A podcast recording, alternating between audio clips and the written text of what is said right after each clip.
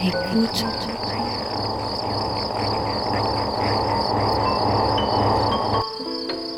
Ouvrir ses oreilles. Des bruits, du son, L'art de l'écoute. l'art de l'écoute. Tendez l'oreille. Tendez l'oreille. Bienvenue. Bienvenue. Bienvenue. Nous voilà Nous voilà. dans l'art de l'écoute, le créneau dédié Dans aux explorations sonores explorations sonores. Le créneau dédié aux explorations sonores. dans l'univers des sons. Une soirée à l'écoute as a way to des Des sons. sons. De l'entretien au documentaire de création, De l'improvisation collective aux expériences électroacoustiques. on sort les oreilles et on pratique. Et on pratique.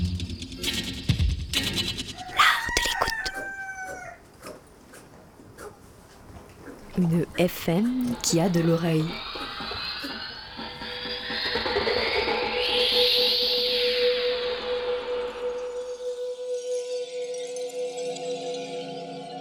Bienvenue dans l'art de l'écoute.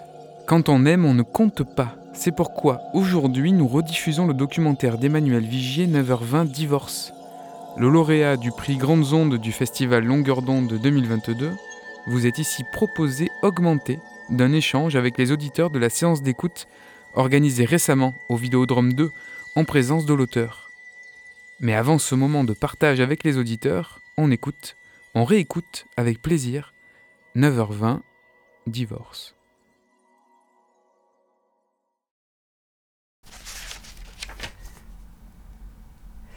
Et donc ça commence quand en fait? C'est un agenda de quelle année? 2006-2007, j'avais pas regardé.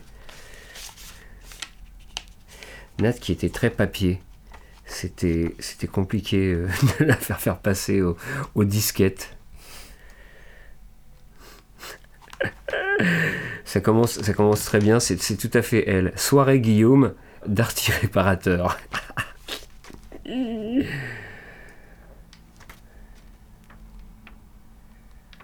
Rentrée des classes.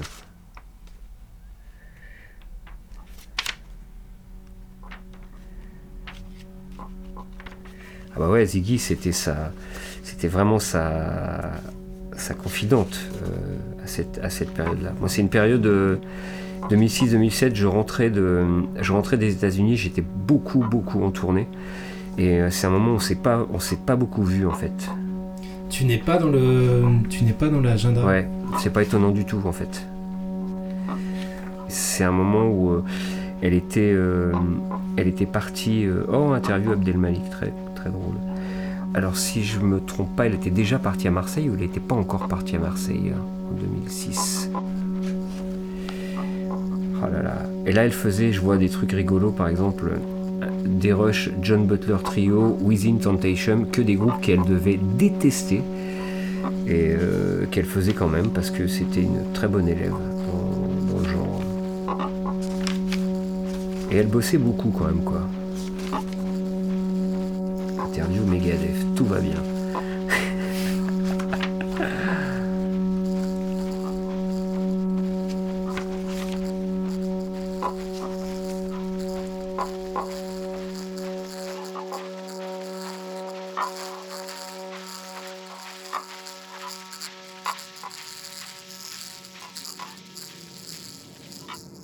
J'ai trouvé l'agenda dans une rue de la Belle de Mai, à l'entrée d'un couvent transformé en lieu culturel un été il y a deux ans.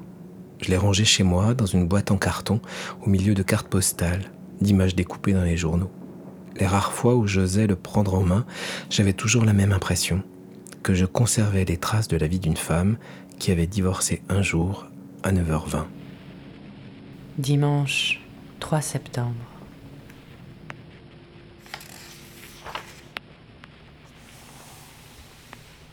Lundi 4 septembre. Rentrée classe. Ziggy avec Yves. Mercredi 6 septembre. M. Jeudi 7 septembre. Vendredi 8 septembre. Samedi 9 septembre. Dimanche 10 septembre.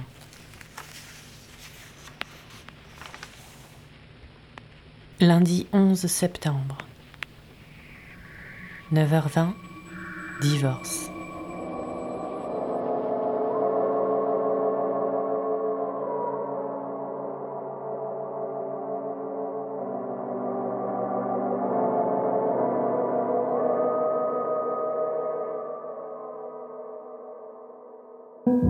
Mrs. Kramer, can you tell the court why you are asking for custody? Because he's my child. And because I love him. I know I left my son. I know that that's a terrible thing to do. Believe me, I have to live with that every day of my life. Je refermais ce petit livre rose et on aurait cru l'agenda d'une adolescente avec un dégradé de rectangle rose sur la couverture. And I didn't know what the alternative was going to be. So I thought it was Je le refermais et c'est. Meryl Streep qui me revenait en mémoire dans le film Kramer contre Kramer avec Dustin Hoffman. Film des années very hard 70 à une époque où le divorce faisait débat à la radio, à la télévision.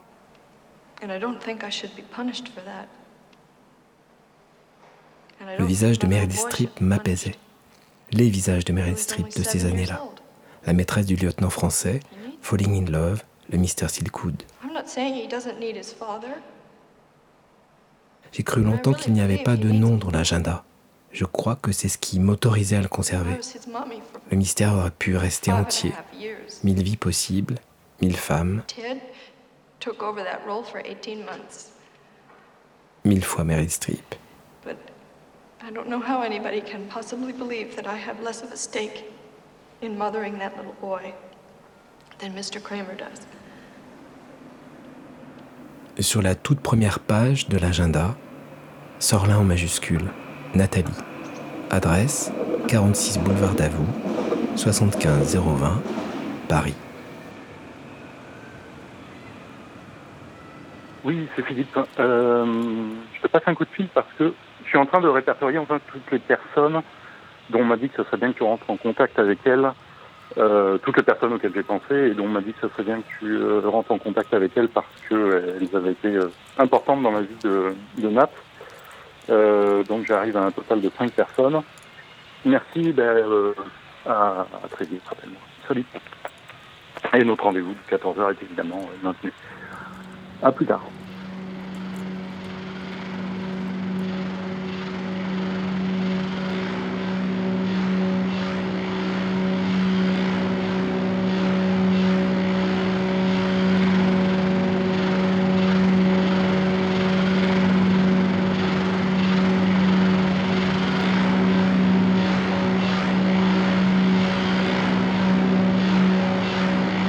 En c'était un, c'était un, des- premiers refuges des goths, euh, des goths euh, parisiens. Et donc, euh, Nat était une goth un petit peu différente parce qu'elle avait déjà un côté un petit peu crust et elle, est- elle était pas, c'était pas là, ce qu'on, appelle dans le jargon la gogotte de base qui écoute euh, Sisters of Mercy et Joy Division, quoi, tu vois. Elle écoutait déjà plein de trucs différentes. Euh, elle, a- elle a des origines nord-africaines. Euh, elle rentre pas forcément dans le, dans le, cadre. Et euh, elle est déjà vachement dans le, dans le trip, euh, tu vois, changer de couleur de cheveux, les piercings, tout ça et tout. Elle est déjà un peu hors cadre par rapport au, boucanier. Et donc moi je l'ai vu avec, c'est certainement avec, certainement avec Ziggy, que je, dont j'étais pas encore ami. Et oui, c'était effectivement une, une personne intrigante en fait. C'est quelqu'un vers qui tu avais envie d'aller parce qu'elle n'était pas dans la norme même des gens de, de la scène avec qui tu avec qui on pouvait euh, on pouvait traîner. Et, euh, et puis après il y a aussi que c'était euh, tu vois c'était ou FM tu vois c'était c'était déjà un personnage qu'on connaissait qui avait un qui un nom moi j'étais assistant de studio tu vois elle avait elle avait beaucoup de charisme. C'était une belle femme et elle avait beaucoup de charisme. Elle dégageait un truc ouais je dirais assez mystérieux, attirant. euh, elle, avait, euh, elle, avait, elle avait ce truc, quoi. Tu connais sa voix avant de la rencontrer, du coup ou- Je pense que oui. Hmm. Je pense que oui.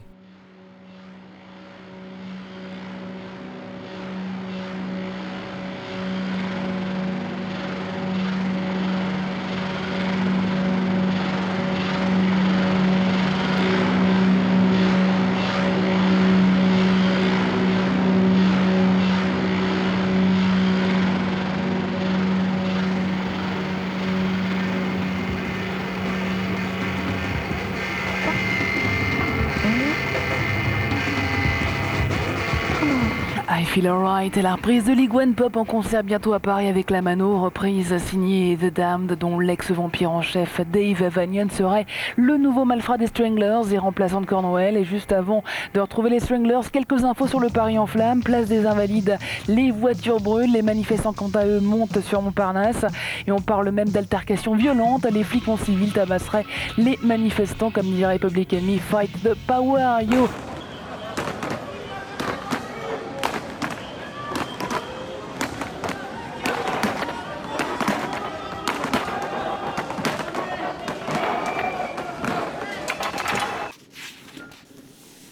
Jeudi 14 septembre, dîner Yves, Jacques, Ziggy.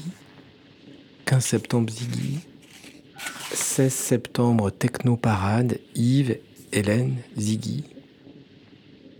Dimanche 17 septembre, piscine Késia. 19 septembre, rendez-vous devant Queen, 19h. Flic, CV. Mercredi 20 septembre, 16h15. Rendez-vous docteur Sabourin. Plus fort que moi. Taper son nom, son prénom sur Internet et lancer une recherche. Un post d'abord sur Facebook qui m'apprend la mort de Nathalie Sorlin le 11 mai 2016 et un peu de sa vie, notamment qu'elle a été une voix incontournable de WeFM sous le pseudo de Vampirella. Un article de Best dans lequel elle raconte qu'elle a longtemps zoné sur des fréquences allumées. Et puis des pages et des pages sur une interview de Nathalie Sorlin avec le groupe de rap La Section d'Assaut, publié en juin 2010 dans le magazine International Hip Hop. Je retrouve l'intégralité de l'entretien, retranscrit sur une page d'un blog. Question de Nathalie. Y a-t-il des thèmes que vous ne vous autorisez pas à aborder? Réponse de la section d'assaut. Pendant un temps, on a beaucoup attaqué les homosexuels parce qu'on est homophobe à 100% et qu'on l'assume. Mais on nous a fait beaucoup de réflexions et on s'est dit qu'il était mieux de ne pas trop en parler parce que ça pouvait nous porter préjudice. Pareil pour les autres religions. On ne les attaque pas parce qu'on respecte quand même un minimum les autres et qu'on ne veut pas les forcer à être dans le vrai. Il y a donc des sujets auxquels on fait attention. On essaie de ne pas trop insulter certaines catégories de gens qu'on ne comprend pas pour ne pas choquer notre public qui est très éclectique et qui pourrait se sentir concerné. Imagine, il y a même des gays qui viennent nous voir. On ne peut donc pas se permettre de dire ouvertement que pour nous, le fait d'être homosexuel est une déviance qui n'est pas tolérable. Question de Nathalie. Une déviance qui n'est pas tolérable Réponse de la section d'assaut. C'est un phénomène de mode qui nous dépasse et on ne comprend pas que le mariage gay et l'adoption par des gays soient acceptés dans certains pays. Mais on est des gens très tolérants, on est croyants, et même Dieu a envoyé un prophète chez les gays pour les rappeler à l'islam et leur pardonner leurs péchés. À partir de là, on comprend que l'homme ne soit pas parfait, qu'il puisse faire des erreurs, s'il choisit ensuite de changer, de se repentir et de faire le bien. Question de Nathalie. Sans commentaire. Curieusement, je ne me souviens absolument pas de la polémique suscitée par l'interview. Les mots m'atteignent, me blessent. Homosexuel, je le suis. Journaliste, je l'ai été à la même époque que Nathalie. Ah oui, oui, pour moi, c'était la fin de sa carrière. Déjà, elle, euh, psychologiquement, je pense que ça l'a, ça l'a affecté énormément. Euh, et elle s'est rendue compte qu'il y avait personne, enfin, à part ses amis évidemment, mais que dans ce milieu-là, tout le monde était. Euh, enfin, qu'elle n'avait pas de soutien, quoi. Je décide de mettre de côté l'archive homophobe et l'identité numérique de Nathalie. Ne pas suivre la logique des algorithmes de recherche et revenir en arrière. Je recopie sur de petites fiches cartonnées tout ce qui est écrit dans l'agenda, une fiche par mois. Je trouve qu'on voit plus facilement les mots, les noms, les lieux qui reviennent le plus souvent. Je laisse mon regard se perdre dans ces retranscriptions qui disent peut-être quelque chose d'une vie, de son emploi du temps. Le prénom qui saute aux yeux, c'est Ziggy. 22 fois très exactement. Longtemps, je me suis dit que c'était le fils de Nathalie, parce que Ziggy Stardust, probablement. J'ai des souvenirs de Nat euh, lorsque j'allais euh, dans un club qui s'appelait le Boucanier, qui était un club gothique euh, du côté de Montparnasse, à Paris. Et euh, on allait euh, tous les week-ends écouter de la musique. Et euh, le souvenir que j'ai de Nat, c'est qu'elle était DJ dans ce club et qu'elle passait des disques à l'époque, euh, des groupes qu'on aimait. Donc du coup, c'est comme ça que j'ai rencontré Nat. Donc, quel, univers musical euh, Alors on était plus euh, branchés à l'époque euh, New Wave, gothique, un peu Indus, voilà, tout ce qu'on écoutait. On avait les cheveux de couleur, euh, on traînait ensemble, euh, euh, on fréquentait les mêmes punks. Voilà, on était ennemis avec les skinheads. on traînait pas mal du côté des Halles. D'ailleurs, je me souviens qu'il y avait des histoires entre les skinheads, les Black Panthers. Enfin, on était quand même. Et je sais que nous, on était plutôt non violents et qu'on avait des amis qui étaient plus euh, donc euh, ce qu'on appelait deux boys, les deux boys et des hum, rockabilly, psychobilly, qui eux étaient plus dans le conflit avec les skinheads et le rapport, euh, enfin les histoires de bande entre Black Panther, skinhead et voilà.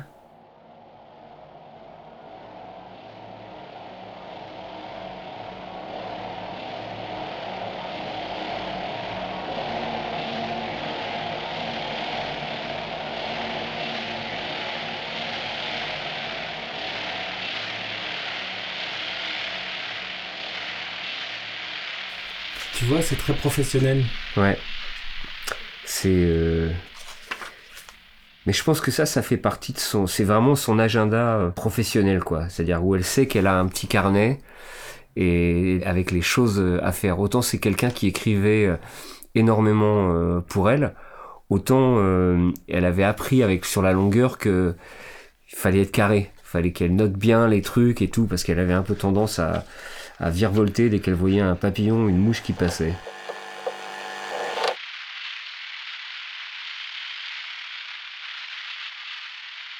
Revenir en arrière, au début des années 90 à Paris, quand Nathalie débute sa carrière à la radio. Je retrouve une de ses collègues de WFM. La veille, elle annule notre rendez-vous. Au téléphone, elle m'explique que tout bien réfléchi, elle ne l'avait pas assez connue pour pouvoir parler d'elle, mais qu'elle se souvient bien de ses cuissardes et de son mauve à lèvres. L'ancien directeur de la radio de ces années-là accepte de me voir dans un café de la rue Pierre-Levé dans le 11e arrondissement. Il est visiblement très ému. Devant Pirella sur les ondes de WFM, il dit qu'elle était rock, punk, new wave, avec un côté plus extrême, plus marginal. Il dit que c'était un personnage de comics qui pimentait la playlist de la radio. Lui aussi se souvient très bien de son mauve à lèvres. Il dit son mauve à lèvres était légendaire. Psych Out, Fear of Technology, sublime dernier maxi des Sears de Bristol produit par Pat Collier. Les Sears ou l'un des groupes cracking des Ramones, pas étonnant puisqu'ils ont joué ensemble à Paris la dernière fois à l'Élysée Montmartre. Les Sears en ce moment même en tournée au Japon et bientôt dans les bacs puisque le second opus est prévu en mars 91. Quand j'ai rencontré un des amis les plus proches de Nathalie, Stéphane Hervé, le chanteur de Dead Sexy, quand je l'ai appelé, ma voix était presque blanche. Stéphane, c'est le premier à qui j'ai montré l'agenda.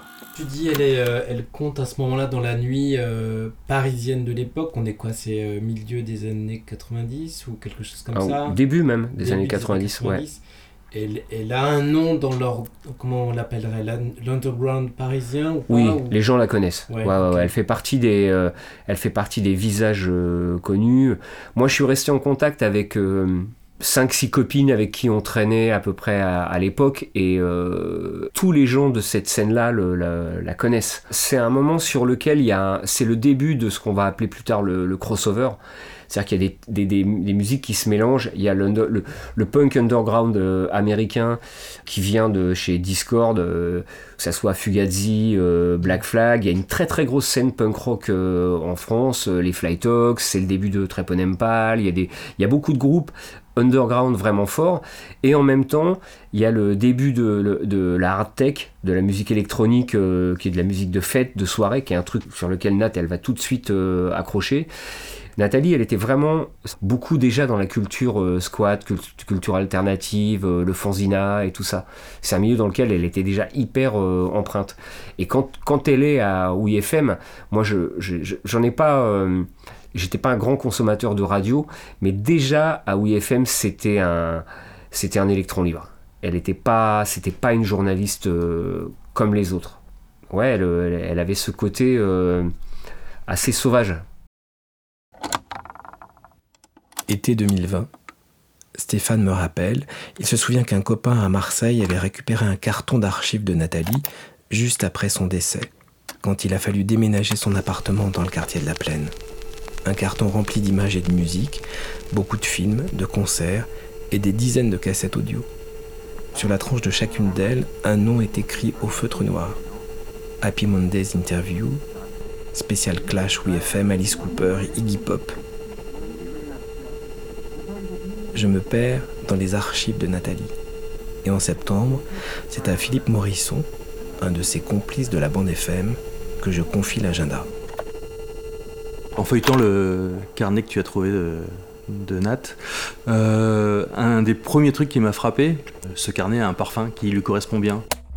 Donc on a commencé la radio quasiment ensemble en, à l'automne 86, à Radio 20 sur 20, et, euh, et donc là on s'est euh, on s'est vu mais quasi toutes les semaines euh, de 86 à euh, je sais pas pendant les premières de la fin des années 80 quoi en fait.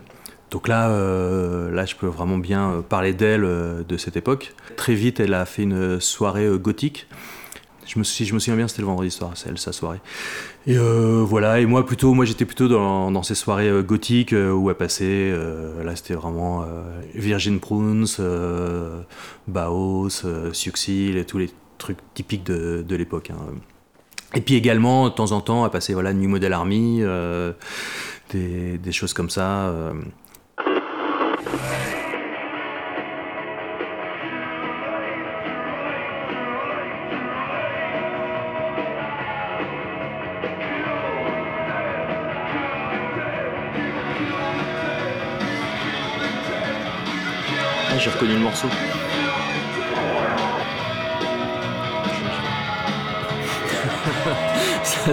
Vraiment drôle d'écouter. c'est New Model Army. et- We Scream and You Run, Innocence, extrait du cinquième manifeste des guerriers tatoués de Bradford. C'est l'Impurity Live à l'Elysée, New Model Army, le 8 décembre, en Vengeance. Ah bah, elle était 20h35. super fan, euh, Ce sont les ex-Spaceman 3, Anyway That You Want Me, Spiritualized. New Model Army, c'est vraiment un groupe. euh, là, on devrait regarder euh, à l'époque. À quelle époque sort, quelle année sort cet album de New Model Army Mais c'est euh, voilà, c'est un groupe dont elle était même en correspondance avec le chanteur euh, Justin. Je m'en souviens très bien parce qu'elle m'en parlait euh, et tout. Elle avait vraiment sympathisé avec eux. Elle les a suivis longtemps en, en- en concert, en interview. euh. En fait, elle avait aussi ce, ce don, je sais pas, pour. euh, elle faisait beaucoup d'interviews pour toujours sympathiser euh, avec les gens, euh, avec les artistes qu'elle interviewait, en fait. Euh, je sais qu'après, elle restait en contact avec eux, ils s'écrivaient. Je sais pas si quelqu'un a une trace de ça, mais ça serait intéressant à retrouver. Donc euh, là, ce qui est intéressant aussi, là, euh, donc là, c'était euh, un extrait d'une de, ses émissions sur WFM, et on voit que le ton est là est beaucoup plus formaté, mais bon, c'est normal, hein, il n'y a, pas de problème. Mais là, voilà, on, là, on voyait qu'elle se faisait plaisir en passant New Model Army, quoi.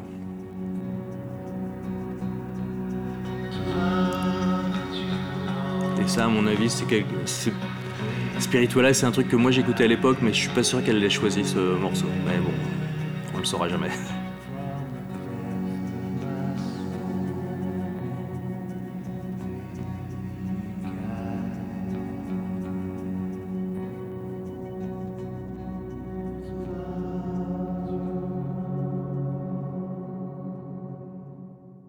Hello kids Ah oui, Planète Claire n'est pas là Ah ouh. pendant euh, quelques semaines. Ça, c'est un donc truc que je passe faisait pas mal à l'époque. Un peu bêtement, mais c'est l'époque des radios libres.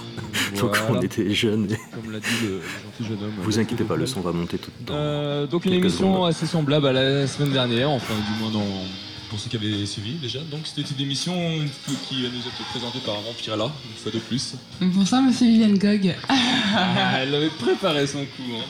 Donc elle dit Viviane Gog parce que mon pseudo à l'époque de la radio c'était Viviane Vogue. Oui, donc la semaine dernière on avait fait Donc une euh, émission voilà, c'était un petit petite private joke entre nous, blanche, comme on faisait des souvent. très, euh, Horrible. avec des trucs horribles. Plein de monstruosités. On a remis ça cette semaine. On a commencé très fort avec Metallica. euh, Voilà. Et j'étais même converti, je crois. Non, c'est bien. Ça c'est assez drôle parce qu'il faut savoir que euh, à l'époque moi Metallica c'était vraiment un groupe que j'aimais pas du tout.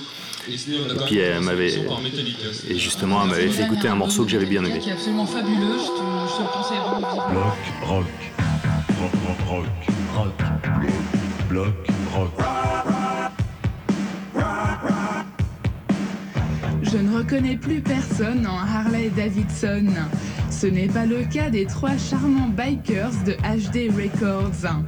Les fans de Dennis Hooper et du classique Easy Rider trouveront le stand à leur goût.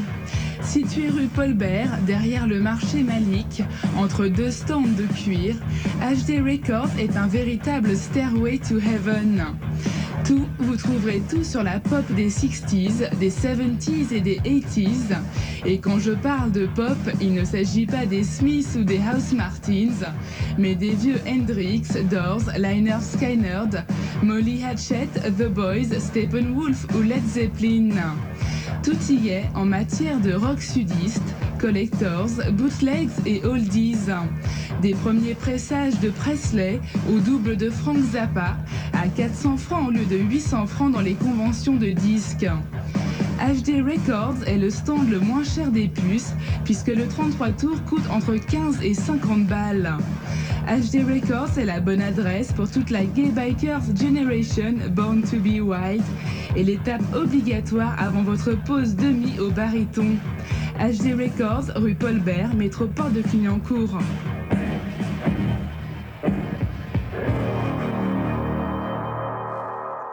Cassette à l'autre, la voix de Nathalie change. Dans sa chronique qu'elle tient sur WeFM, en dehors de l'émission qu'elle anime chaque soir de la semaine, la voix semble plus jeune, plus hésitante. Sur son blog, Nathalie précise qu'elle a travaillé pour Radio Libertaire, 20 sur 20, Radio Aligre, RTH 99, Radio Beurre et la plupart des premières radios libres parisiennes.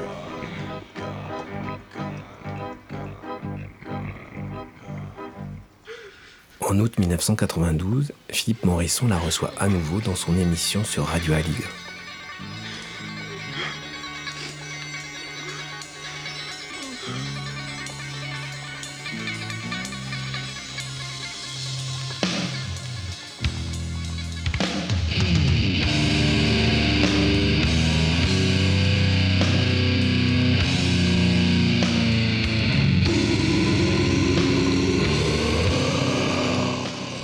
Voilà, à l'instant, Mr. Bungle, un morceau assez long qui s'appelle Stab Dub. Ouais, fabuleux morceau de Mr. Bungle, euh, avec le chanteur de, de, de Faith No More, Mike Patton, qui se fait appeler Vlad Drac, Vlad Dracula pour les intimes. Ouais. Et puis c'est complètement barjo, c'est un melting pot de tout, c'est c'est produit par John Zorn, donc on l'avait dit la semaine dernière, le, Voilà. le fameux musicien free jazz complètement allumé qui était passé à Saint-Ouen il n'y a pas longtemps. Et puis c'est vraiment le mélange de tout ce que Patton, enfin voilà, Drac aime dans la vie, c'est-à-dire le porno, les films porno, les séries Z d'horreur, mais vraiment séries Z, les musiques de foire et puis tout le reste.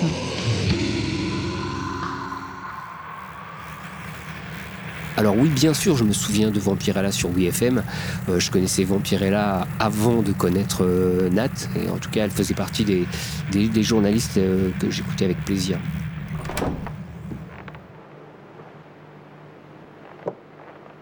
Vampirella. Je ne crois pas l'avoir entendu à l'époque. Le nom, en revanche, me disait quelque chose. Une vieille bande dessinée qui appartenait à mon père et que je suis allé chercher cette fois dans mes cartons. Vampirella est une super-héroïne américaine née en 1969. Elle porte un bikini rouge très moulant, des cuissardes. Elle vient d'une planète où les habitants se nourrissent du sang qui coule dans les rivières.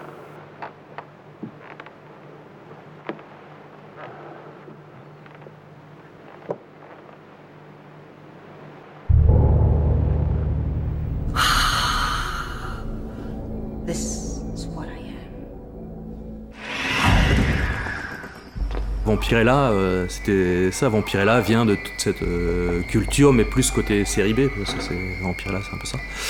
Et euh, nous, on l'appelait plus Nat Vampi, ou après ça a dévié un peu Vampirella, après euh, Vampi, Nat Vampi, c'était un peu, voilà, c'était- vraiment son univers. Et après, elle a assez vite évolué. Donc après, c'était plus donc le rock garage, après un peu plus. Euh, euh, peu grunge, il me semble. euh.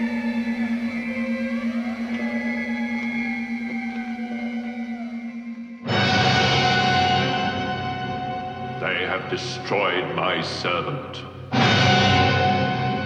They will be destroyed. Oui, elle aimait bien euh, ce cinéma-là, par exemple, pour parler du cinéma explosionniste allemand, et puis également bah, toutes les séries B de la Hammer, euh, de Dracula, Frankenstein, tous ces films-là. euh.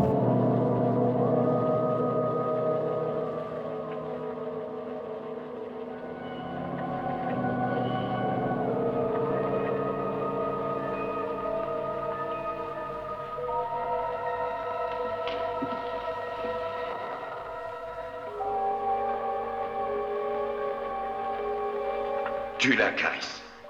Tu la. Je me souviens, on était allé dans une nuit, euh, à l'époque, il y avait souvent des, des nuits euh, comme ça, on était allé dans un cinéma, dans, je sais plus où c'était, c'était dans l'est euh, parisien, vers Noisy, euh, le Grand, euh, Noisy-le-Sec, je sais plus, un cinéma, fallait, fallait vraiment être motivé pour y aller, fallait prendre le train. On passait la nuit dans un cinéma à mater des films de série B euh, d'horreur. euh, je me souviens d'un dessin animé avec un vampire, euh, je sais plus le nom de ce truc. Voilà, on sortait à, 6h du matin, fallait rentrer sur Paris, fallait, vraiment être motivé parce que je le referais pas. Mais voilà, c'était des bons moments.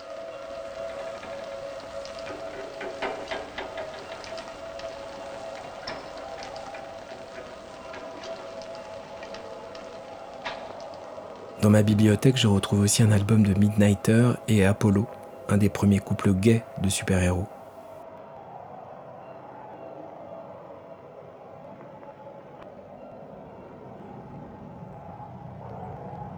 Et je me dis que, comme Nathalie, nous avons tous en nous des êtres rêvés, des héros imaginaires. Je me dis que Vampirella a peut-être donné un coup de main à Nathalie. Nathalie quitte le personnage de Vampirella sur WFM en 1993. Elle part s'installer à Londres et n'abandonne pas tout à fait son double. Elle continue à signer Nat Vampi, ses articles dans la presse écrite.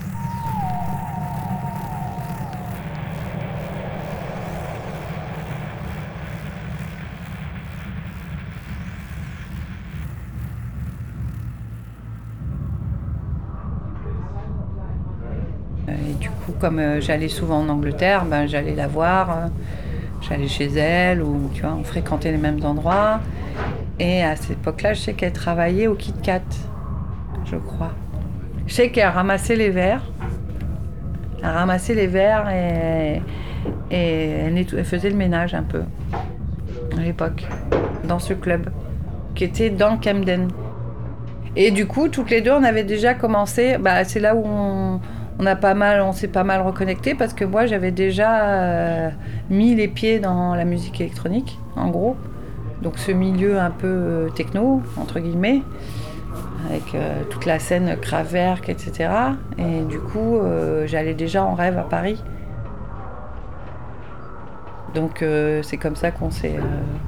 on s'est dit, ah bah ouais, on écoute les mêmes choses, voilà, on a évolué pareil.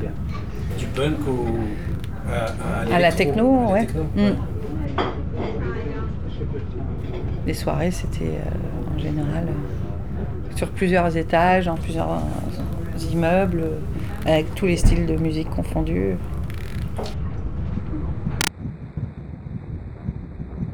Nathalie est totalement bilingue. En quelques années, elle devient correspondante pour plusieurs médias en France et en Suisse. Elle continue à faire de la radio. Je ne trouve aucune trace d'une émission qu'elle anime sur la BBC. Elle travaille pour Rock and Folk, Metal Hammer, Digital Hip Hop, beaucoup de magazines spécialisés qui payent peu ou de façon irrégulière. Très vite, elle rentre dans la rédaction de Rage, la revue assourdissante de la génération électrique.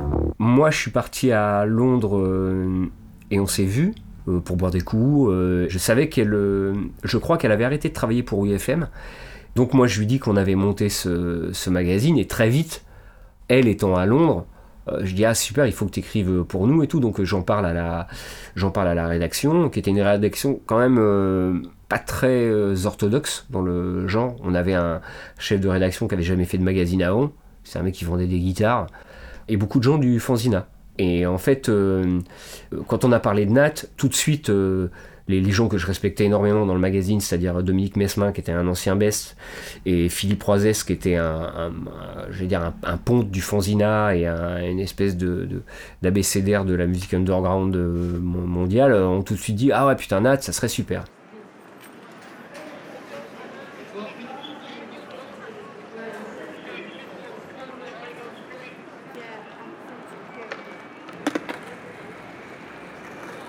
Le magazine Rage, si je dis pas de bêtises, ça doit être 1993, le début. Moi, j'arrive au deuxième ou au troisième numéro. Nat, je sais plus, mais ça doit pas être loin.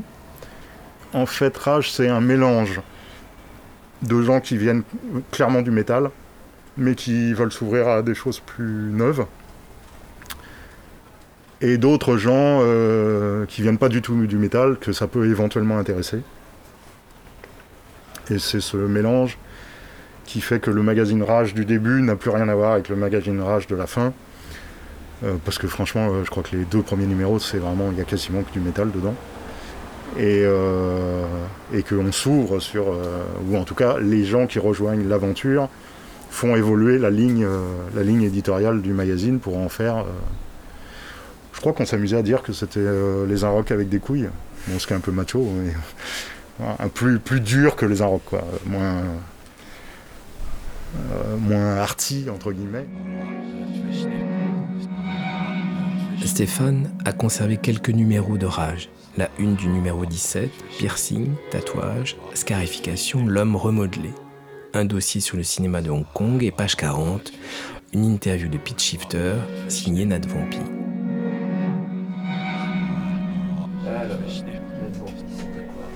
Tiens, Pitch Shifter, c'est drôle. Pitch Shifter, c'est drôle. Elle m'en voudra, euh, très, elle m'en voudra très certainement, mais, mais c'est pas grave. c'est qu'elle était un petit peu amoureuse de John, le chanteur de Pitch Shifter, qui était un, qui était un, qui est toujours un très très bon copain à, à- moi, mais c'est un groupe dont elle était très proche parce que c'est un groupe vraiment populaire. C'est deux frangins. Alors qu'est-ce qu'elle va nous raconter sur le Le charismatique hurleur parolier, illustrateur et tête froide du quatuor, a déjà l'expérience et le recul de ceux qui ont connu de très près les galères. Un esprit critique développé qui explique pourquoi Pitch Shifter n'en finit jamais de se remettre en question. Comme son nom l'indique, Infotainment, information plus entertainment, fidèle au leitmotiv d'origine, info égale intox, dissèque les faux-semblants des médias, les racismes divers, le système de classe britannique, la propagation des self-service carnivores ou le mythe d'une espèce supérieure motivée par la réussite matérielle. Mais bon, l'exemple est bon, c'est parce que tu vois, elle, euh, euh, plutôt que de plutôt que de raconter les bios, en fait, elle donne souvent son point de vue, par exemple sur Big John, le chanteur. Elle parle de ses expériences et derrière, elle le, derrière, elle le laisse parler. Mais elle laisse pas souvent beaucoup parler les gens sur la longueur. Elle réintervient et elle fait gagner du temps dans les interviews. C'est quelqu'un qui était assez dans les dans les bullet points en fait. C'est-à-dire qu'elle elle allait prendre des phrases clés et le reste elle le racontait avec ses, avec ses mots aussi. Et moi c'est un journaliste que j'aime euh, Mhm. bien, qui n'a rien à voir avec le, l'interview fleuve euh, type euh, acteur studio où, euh, où tu as la question, la réponse de, de 4 minutes et, et ainsi de suite. Mais euh, l'interview de Pete Shifter reste un très bon exemple parce que c'est complètement le type de groupe qu'elle, euh, euh, dont elle se sentait proche. Dans le carton cassette, il y a une trace de la rencontre qui s'est déroulée le 12 décembre 1995. Quelques hésitations au début, Nathalie craignait souvent de mal utiliser son enregistreur. Très vite, la discussion s'enclenche sur la fabrication de leur nouvel album. Comment la techno fait son chemin dans la contre-culture. Fuck off. You condense your mind. It's I've never known if it was there or there, but it's if you hold it like that, it should be safe. It's got the groove. Yeah. But no, I never. That's just he's an idiot. It's got elements of jungle, techno, hip hop, you know, loads of stuff. But the, the dominating theme is always going to be heavy guitars because that's the kind of music we like. You know. But uh, yeah, otherwise, um, I, I still found it really different. Um, Different to what? different, maybe more, me- not more metal, but more, yeah, more metal, more, I don't know, uh, more prong, prongy. More punchy, choppy.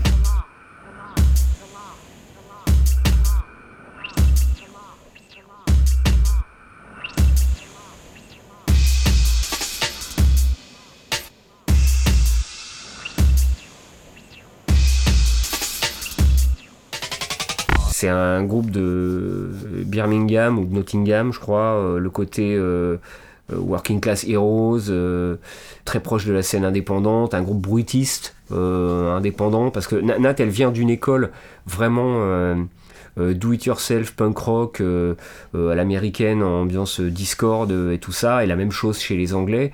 Et puis... euh, elle aime bien les mecs qui arrivent d'en d'en bas et qui, montent. Elle a, un côté vraiment, euh, comment dire ça, euh, elle aime un peu les, survivants et les gens qui se sortent de leur, euh, de leur trou pour, euh, et qui, grâce à la musique, euh, se- s'en sortent, ont des messages. C'est un truc qui l'a touché beaucoup. quoi. C'est pas quelqu'un à qui t'aurais pu faire, une, faire une interview d'une chanteuse un peu sucrée. Et je suis même sûr que s'il avait fait Mary J. Blige, il lui aurait parlé du ghetto et ainsi de suite.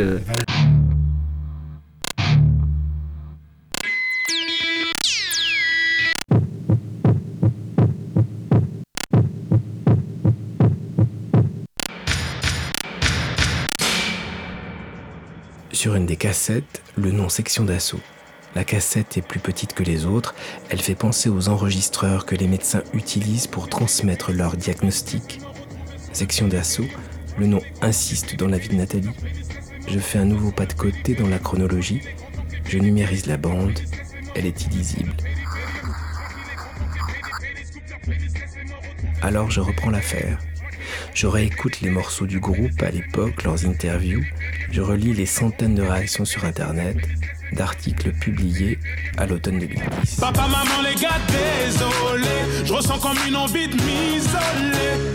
Mais en juin dernier, ils ont déclaré être homophobes à 100%. Une interview donnée à Hip Hop International. Une déclaration qui va être reprise sur le net. La polémique enfle, le magazine Gaieté Tu s'empare de l'affaire et crie au scandale. Manif, 17 concerts sur 25 sont annulés. Le professionnalisme de Nathalie est remis en cause par un des membres du groupe, Adama Diallo, sur Twitter le 23 septembre 2010. Bien sûr qu'elle a beaucoup inventé, c'est grave de faire des trucs comme ça. On a lu l'interview, nous-mêmes on a été choqués. La journaliste qui a interviewé la section d'assaut a la haine contre ce groupe, tout simplement. C'est complètement faux, cette source est fausse, cette interview a été modifiée et les paroles de la section d'assaut ont été mal rapportées. La pression est trop forte.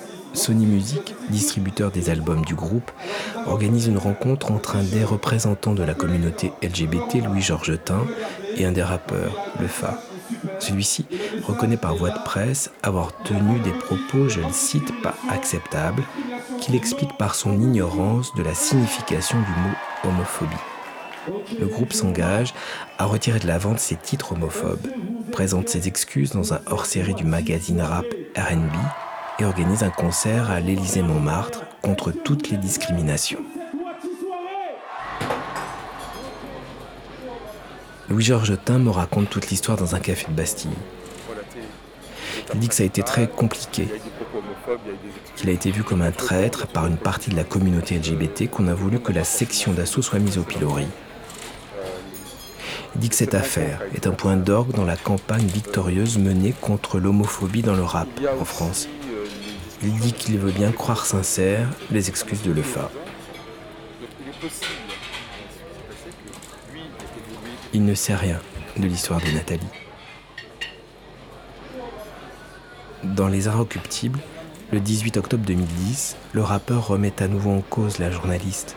Cette fois, Nathalie fait publier un droit de réponse signé Nadvé sur le site du magazine.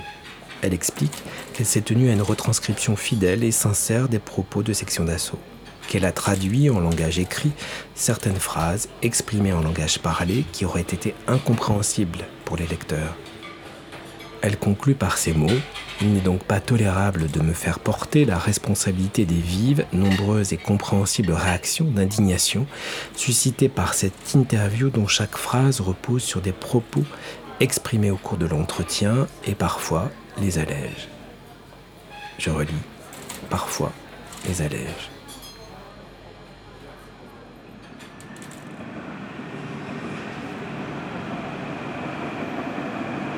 Durant cette période, Nathalie vit toujours dans le 10e arrondissement boulevard Davout.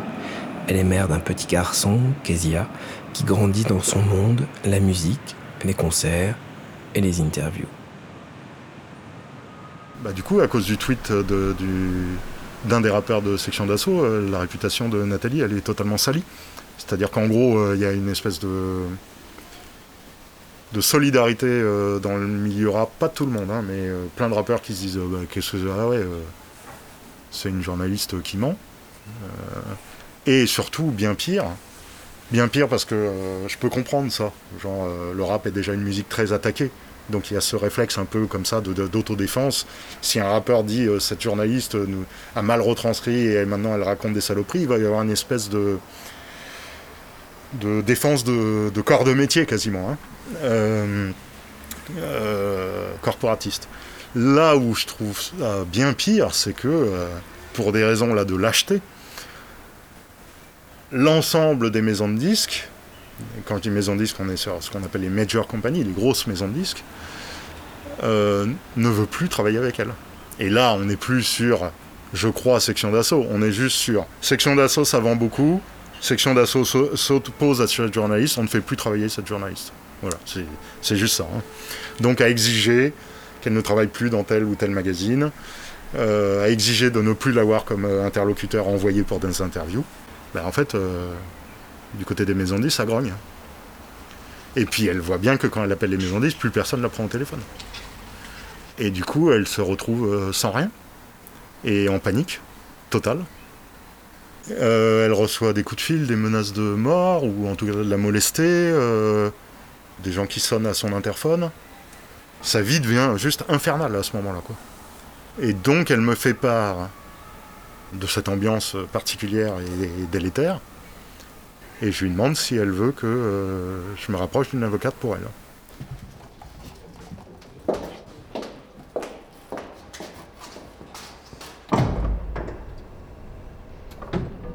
Nathalie porte plainte contre Adama Diallo pour diffamation. Le procès se tient trois ans plus tard, en mars 2013. Dans le jugement sont rapportés d'autres propos prononcés au cours de l'interview. Il ne faut pas non plus être dans l'extrême où on accepte tout. On ne pense pas ça, tu vois. Si vraiment tu raisonnes comme ça, tout le monde devient homosexuel. Si tu veux vraiment partir loin, ben, il n'y aura plus beaucoup d'êtres humains sur Terre. Le membre de la section d'assaut, auteur des tweets, jugé attentatoire à l'honneur de Nathalie et à sa considération professionnelle, est condamné par la 17e chambre du tribunal de grande instance de Paris à 6 000 euros de dommages et intérêts. Je pense qu'elle a été. euh, qu'elle a été heureuse à la fois que la justice lui donne raison et qu'elle soit dédommagée financièrement. Mais je pense que ça n'a pas réparé grand-chose au final. D'abord parce que, au niveau de la profession, le mal était fait. C'est-à-dire que les gens qui avaient décidé qu'elle était tricarde euh, l'ont toujours considérée comme tricarde. Ensuite, euh, le, le membre de section d'assaut a vraiment fait traîner le paiement hein, très très longtemps. Et puis pour le coup, pour Nathalie, euh, c'était important. Cet argent, elle en avait vraiment besoin. Et je pense que les dégâts psychologiques étaient... euh, le mal était fait et ça, ça n'a rien réparé du tout. Pour elle et pour Kezia, j'imagine. J'ai pas de souvenir d'une explosion de joie. C'était une victoire en demi-teinte, j'ai envie de dire vu la situation personnelle dans laquelle elle était et les dégâts autant professionnels que, que psychologiques que ça a fait, ça n'a malheureusement pas, euh, pas réparé grand-chose.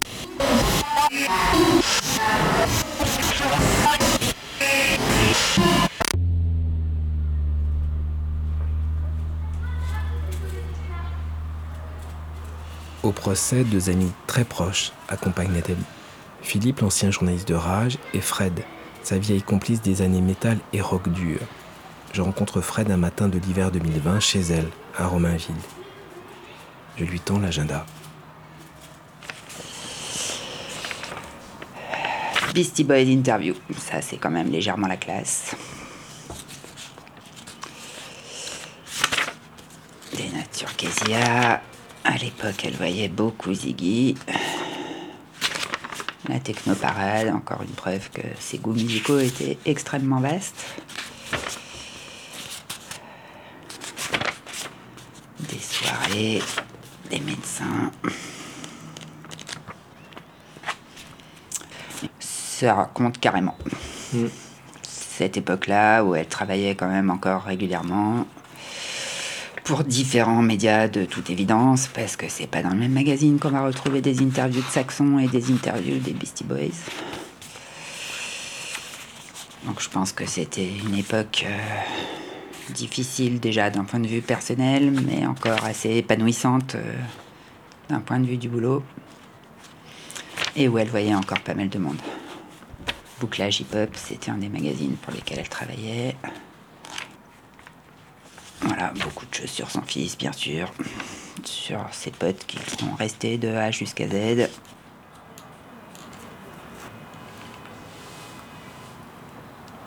Ancien attaché de presse du groupe de métal Tréponème Pâle, Fred a quitté le monde de la musique avec la crise du disque et l'arrivée d'Internet. Elle retrouve Nathalie complètement par hasard, très peu de temps avant le procès. Elle l'aide à apporter les preuves de son intégrité professionnelle. Si quelqu'un a besoin de moi et que je le connais depuis 30 ans et qu'on s'est toujours archi bien entendu, même si on s'est pas vu pendant une longue période, je suis là, c'est tout. Pas trop de questions du- à se poser. Mais du coup, dans cette euh, lutte-là, euh, comment euh, l'aider C'est quoi? C'est. euh, euh, Bah, le BABA, ça a été déjà de rédiger moi-même une attestation, mais euh, au-delà de ça, euh, ça l'a énormément fragilisé en fait, tout ça. Donc, euh, psychologiquement, elle était vraiment attaquée euh, par cette histoire, parce qu'il faut quand même voir qu'au-delà de l'histoire en elle-même, ça a quand même ruiné son, boulot. hein. Derrière ça, elle a quasiment plus bossé, quoi.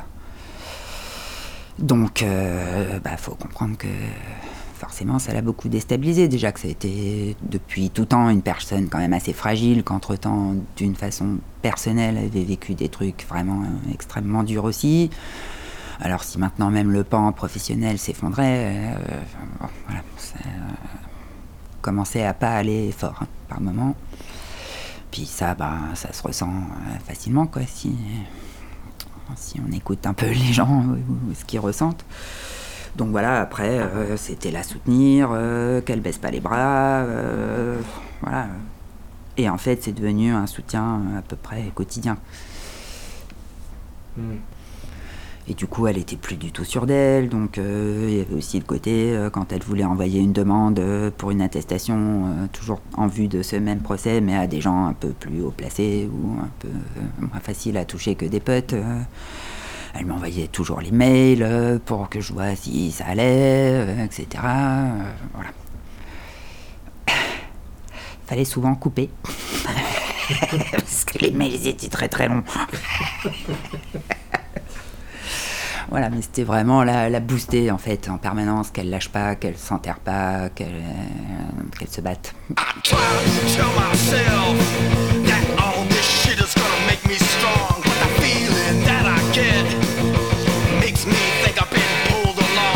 J'essaie de me dire que toute cette merde va me rendre fort, mais le sentiment que j'ai me fait penser que j'ai été entraîné. Des yeux perçants me disent que j'ai raison. La vérité me dit que j'ai tort, que je me trompe.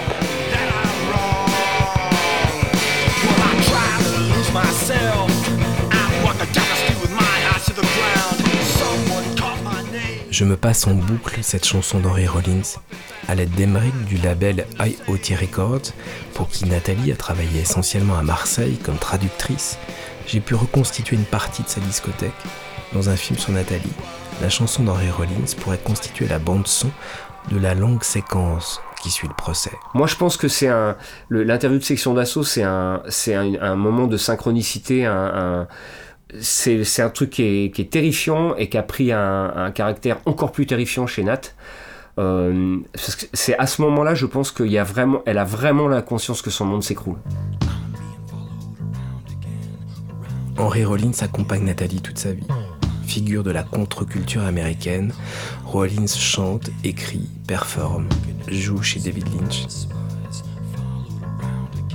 C'était une grande fan de Rollins parce que euh, je pense que ce qu'elle aimait chez Rollins, c'est son franc-parler, le côté euh, mec, quoi, tu vois. C'est un, mec qui pousse des poids, euh, genre il est torse-poil devant un groupe de, dans un groupe de, hard- de hardcore. euh, et en même temps, Rollins, c'est un mec qui a énormément d'humour, qui a beaucoup de second degré et tout. c'est un mec qui l'a fait fantasmer intellectuellement. Guys who dig guys. Gay. Well, let's think about that for a second. Look up the word. Happy. Puis il faut dire que Rollins, de toute façon, tout le personnage est complètement impressionnant. Il fait de plus en plus de choses, outre euh, le fait qu'il était dans Black Flag avant, qu'il fasse Rollins, qu'il fasse euh, des petites choses avec les Hardons. Dans ses bouquins. Voilà, il fait des petits enregistrements avec les Hardons. Il a fait euh, Henrietta Collins and the Wife Beating Child Haters. On voulait en mettre un morceau ce soir, mais il était Mais trop ouais. long. C'était une petite reprise de Queen assez drôle. Et puis ouais, il a sa boîte d'édition, 2-1361, 2-13-71, 61, qui est un clin d'œil à sa date de naissance, 13 février 61, où il édite des gens que tu aimes bien, comme Nick Cave. À l'époque, c'était King Inc. Et puis ses propres bouquins à lui, parce qu'il écrit aussi. Le dernier, c'est Black Coffee Blues. Et puis à côté de ça, en plus, il écrit euh, dans, dans son van, il a son fax, il a tout ce qu'il faut, son petit ordinateur. Et puis il écrit tous les mois un édito pour euh, Spin, qui est un des grands canards américains euh, de la musique un peu parallèle, etc.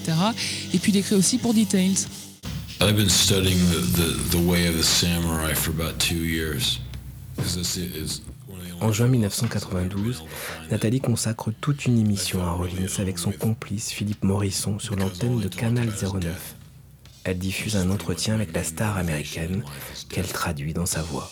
Ça fait deux ans que j'étudie la philosophie des samouraïs et je m'y retrouve vraiment. Son objet essentiel est la mort et c'est aussi l'une de mes principales motivations avec la rage.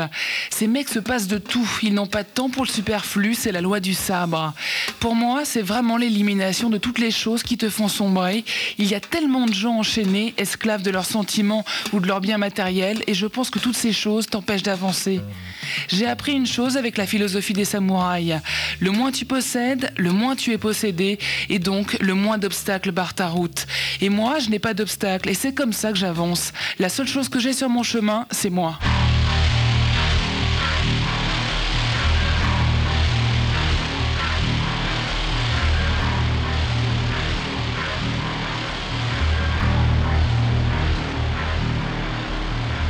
I mean, fuck who you want and be nice, don't hurt anybody, and live long and do it right and fuck a lot.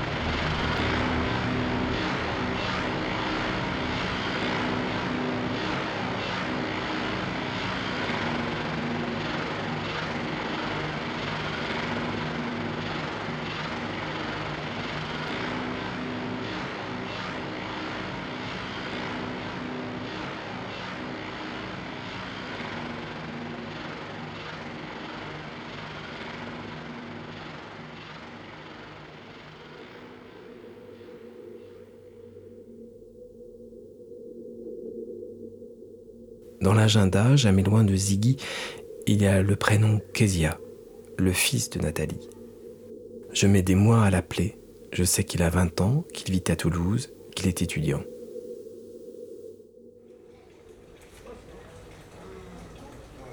Je le rencontre à Marseille. Kezia y revient régulièrement voir les amis de sa mère. Renaud, qu'elle avait connu à Londres, sur la scène électro.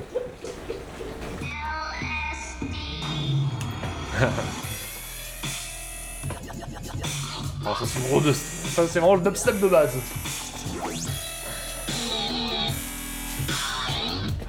Grâce à elle on est plus en promo en Angleterre quoi.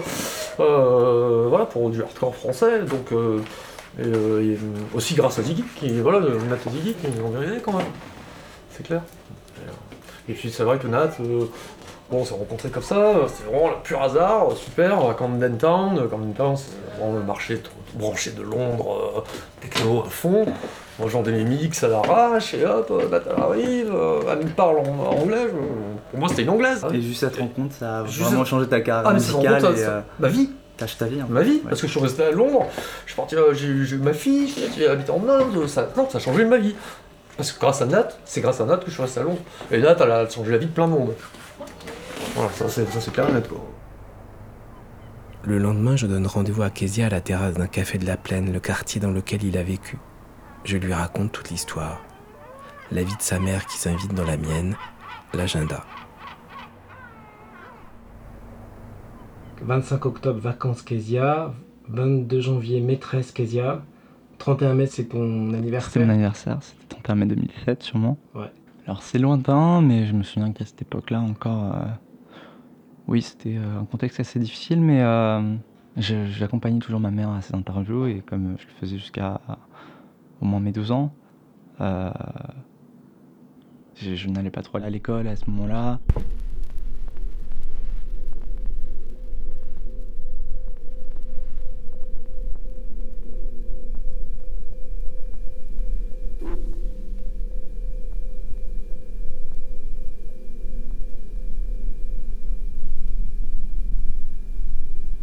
Elle m'a apporté une culture euh, formidable et euh, j'ai pu, euh, j'ai pu m'épanouir quand même dans ma vie d'enfant. Même si j'étais pas vraiment dans une vie d'enfant, j'ai pas pu connaître la vie d'enfant parfaite.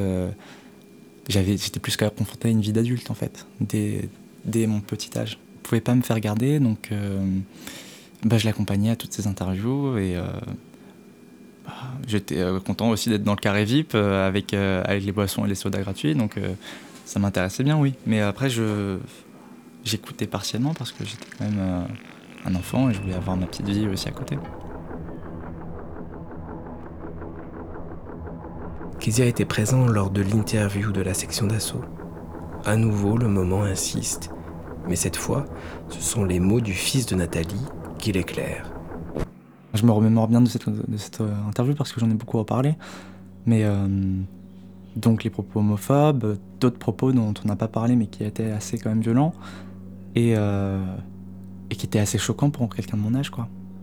C'est-à-dire que j'ai grandi dans un milieu où euh, l'homosexualité est totalement acceptée, un milieu euh, assez très open. Ils avaient une pensée aussi qui était assez compliquée à l'égard de la femme par exemple. J'en dirai pas plus sur ça, mais parce que ça ça n'a pas vraiment été dit et je préfère garder ça euh, sous silence quoi. Parce que ça sert à rien de raviver la flamme d'une d'une époque où il y avait beaucoup beaucoup de tensions et qui a malheureusement euh, mis euh, fin à la carrière de ma mère quoi. Et je commençais à en fait à lâcher mon manga pour écouter de plus en plus la conversation qui commençait à monter en ton et qui commençait à devenir de plus en plus violente quand même. Pour une interview, ça- enfin, j'avais pas trop l'habitude que les interviews devenaient comme ça. J'avais l'impression que ma mère devenait amie avec les, les, euh, artistes et pas l'inverse. Donc euh, ça m'a interpellé. Et, euh, et à la fin de l'interview, on est parti.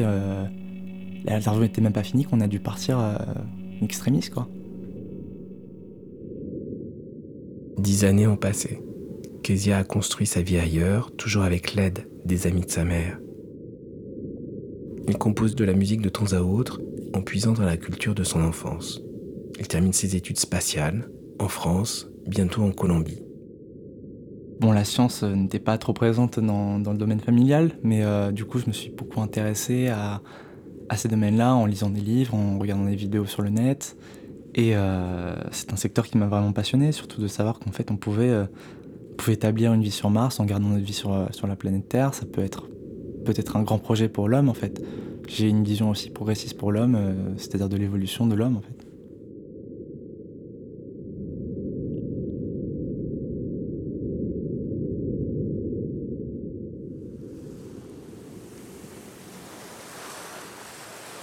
Les interviews ont rythmé la vie de Nathalie, l'ont façonnée. À son retour de Londres, lors d'un entretien avec le musicien et DJ Willy Mann, elle rencontre Sébastien Maviel, DJ lui aussi à Paris. C'est un coup de foudre au son de l'électronique de ces années-là. Seb vit aujourd'hui à Barcelone. Il est présent à la toute fin de l'agenda. Hors champ. Ah putain, tu me ressors des trucs, j'hallucine quoi. Ah oui, il y a un Barcelone départ, ouais. Et entouré en rouge, hein. Ah putain, elle voulait venir me voir là. Je pense que d'ailleurs, euh, je crois que ça a été ses seules vacances dans sa vie. Euh, tu vois, c'est marrant, euh, mais Barcelone départ en rouge, à côté trucs rien à voir. Grosse date de la rentrée. Où ça? Et on avait passé euh, 10 jours, 2 semaines, je m'en rappelle plus, mais incroyable. Je te jure, c'était incroyable. C'était. euh, c'était magique de l'avoir avec moi et, euh, à Barcelone avec Kezia, quoi. C'était euh, c'était des moments magiques et t'as raison.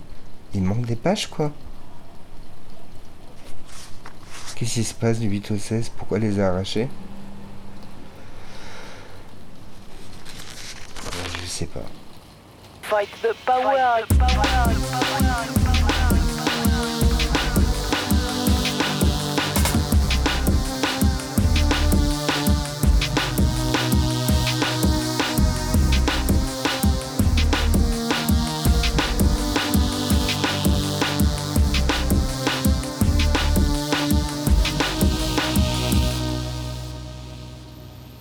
Effectivement, on dit que les sons système, c'est euh, des gens très ouverts, euh, puisque c'est free party.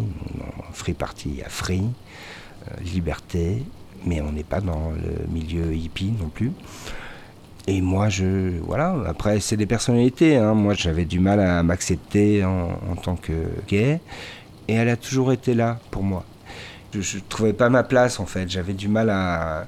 Voilà, donc bon, j'ai toujours fait un peu le, le mec, quoi, qui, qui, qui, est- pas pédé, quoi. Qui, et, euh, et elle, elle me disait, euh, c'est bon, quoi, arrête. C'est, qu'est-ce que tu t'en fous d'être pédé, quoi C'est bon, euh, ça va, quoi, assume-toi. Si j'avais pas été homosexuel, je pense que on aurait été ensemble.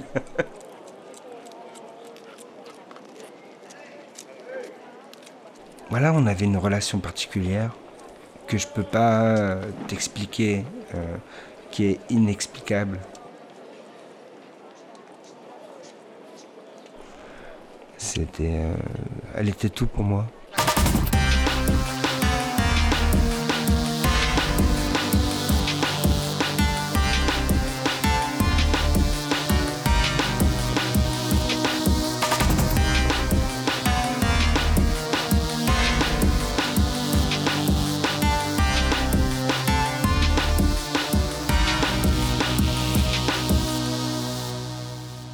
Fameux tatouage, alors, montre-le-moi si c'est pas trop difficile. Non, faut que je me déshabille.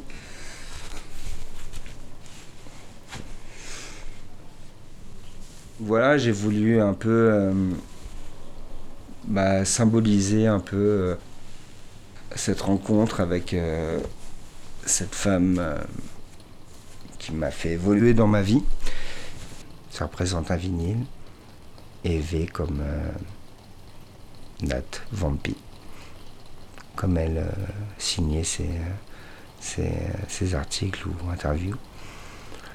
Donc euh, voilà, je trouvais que pour moi c'était un bon euh, symbole que le garder sur moi. Il est pas visible euh, facilement. Ouais, mais moi je suis un peu discret comme elle, elle était.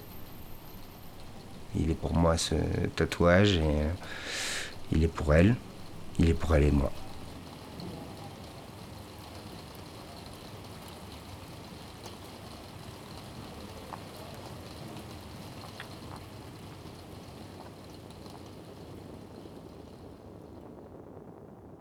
À Marseille, entre 2011 et 2016, Nathalie ne se relève pas. C'est une période sombre, chaotique, dans la lumière d'une ville qui ne la rend pas heureuse. La vie sociale se rétrécit, la vie professionnelle devient presque inexistante, même si Nathalie donne le change sur les réseaux et sur son blog, Nat Vibes. Not vibes. Not vibes. Thing, that vibe, you know what it is. If you don't know, call your damn cousin. Your cousin probably know. If your cousin don't know, call your aunt. Big up Not vibes. J'en ai jamais parlé avec elle, mais moi je me demande à quel point. À quel point elle y passait pas tout son temps pour. euh, pour pas avoir l'impression de rien faire, quoi. Je sais même pas si elle était vraiment convaincue que ça la remettrait en selle professionnellement. Parce que ça, je suis sûr qu'elle n'en avait pas conscience, mais je peux me poser la question aussi de. euh, Je dis pas qu'elle se voyait disparaître prématurément, hein, je, je dis pas du tout ça. Mais est-ce que c'est pas une manière aussi de laisser une trace?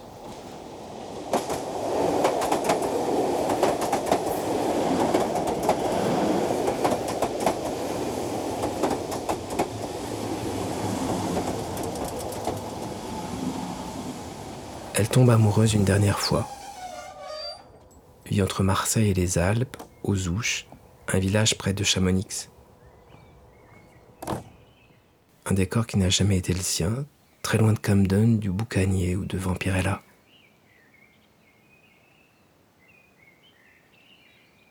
Et c'est là que l'histoire s'arrête.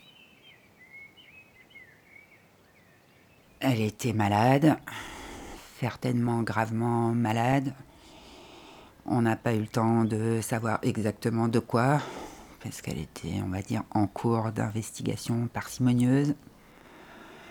Et une nuit, elle s'est endormie, définitivement.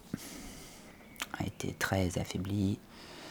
Ça faisait un moment qu'elle était un peu déjà dans, enfin, plus vraiment avec nous. Elle devenait presque injoignable euh, par téléphone, hein, de quelque manière que ce soit.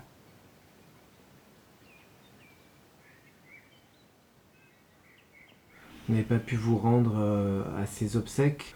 Non, malheureusement, on a tous été prévenus euh, la veille au soir pour le lendemain matin à l'autre bout de la France. Donc c'était clair que nous ne pourrions pas y aller. Du coup, alors vous avez. Du coup, on a décidé, euh, à peu près pour l'anniversaire des 1 an de sa mort, de se rendre tous là-bas. On a loué un super beau chalet. Et euh, on y est tous allés avec Kezia aussi. On a pu se rendre sur sa tombe, euh, décorer enfin un peu sa tombe. On avait fait faire un, vinyle euh, en pierre, bien sûr, gravé avec sa petite phrase favorite Carpe Diem, qui était gravée dessus. Et puis voilà. Donc ça, c'était chouette. Vraiment chouette. On a passé 3-4 jours là-bas tous ensemble. C'était pas triste, c'est comme si elle était là. euh, il faisait un temps de chien total euh, à la montagne jusqu'à ce qu'on arrive. Au moment où on est arrivé, il s'est mis à faire super soleil et il s'est remis à pleuvoir des cordes à peu près au, moment où on est parti. On aurait dit qu'il nous avait éclairé euh, pendant quelques jours. À mon tour, venir aux ouches m'a semblé aller de soi. J'ai longtemps marché dans le petit cimetière avant de trouver la tombe de Nathalie. Et puis le vinyle de granit m'a sauté aux yeux. J'ai réécouté mes enregistrements, des interviews, les cassettes de Nat, un disque de Rollins. J'ai relu toutes mes notes. Sur la dernière page de mon carnet, si tout va bien, Kezia pourrait marcher sur Mars en 2027. J'ai refermé l'agenda et j'ai allumé la radio.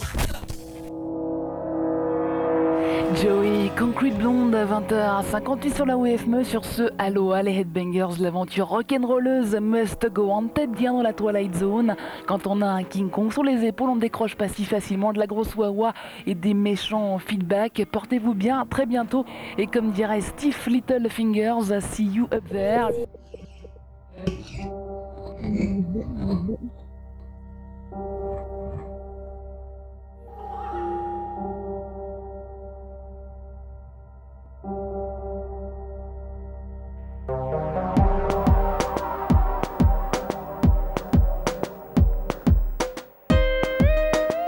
Et je me suis demandé si.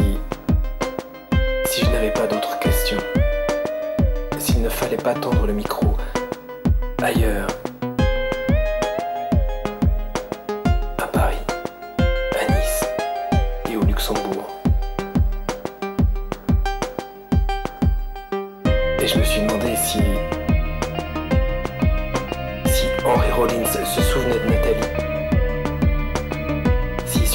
Mars on voit briller les étoiles.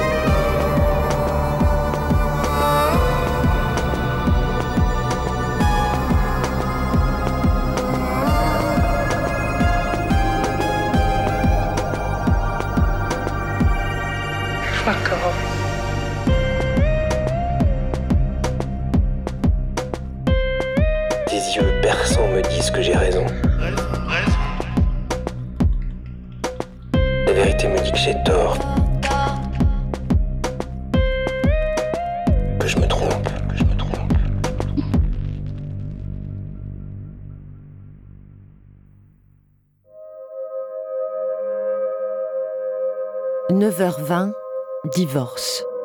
Un documentaire d'Emmanuel Vigier, création sonore et musicale Géry Petit, avec les voix d'Alix de Nambride et Nelly Flécher. Réalisation Géry Petit et Emmanuel Vigier, avec la participation de Jean-Baptiste Humbert. Une production Radio Grenouille, Euphonia, avec le soutien de la Fondation Contribution et The Ocean Tree Group. 9h20, Divorce, est lauréat de la bourse de la SCAM Brouillon d'un rêve sonore 2020.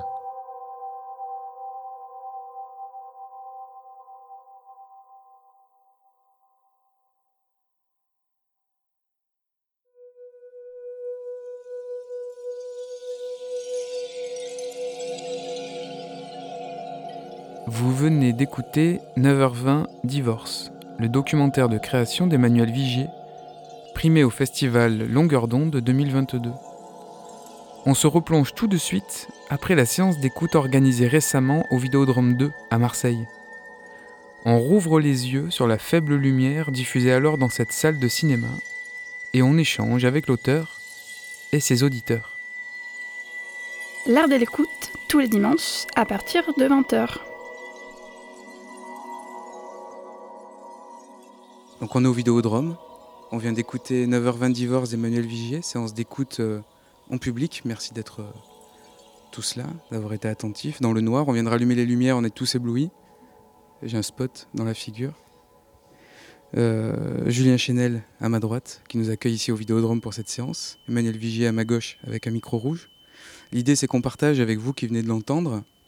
Donc il y a forcément une petite redescente, une petite digestion de cette écoute-là, évidemment. Euh, mais voilà, si vous avez quelque chose à, à signaler, levez la main et puis euh, je peux vous passer ce micro. Emmanuel, pour cette histoire en fait dure, ta voix est si douce. Parce qu'on t'entend dans ce documentaire. Et la question qui me venait en réécoutant, parce qu'on a travaillé ensemble dessus et on l'a, pas mal entendu, c'est euh, comment tu as trouvé ta place et ta voix dans toute cette histoire qui est multiple. C'est un feu d'artifice de nom de groupe, un feu d'artifice d'entretien, tu as rencontré beaucoup de monde. Comment tu as. Est-ce que tu te rappelles comment tu as trouvé, euh, tu as trouvé ta voix?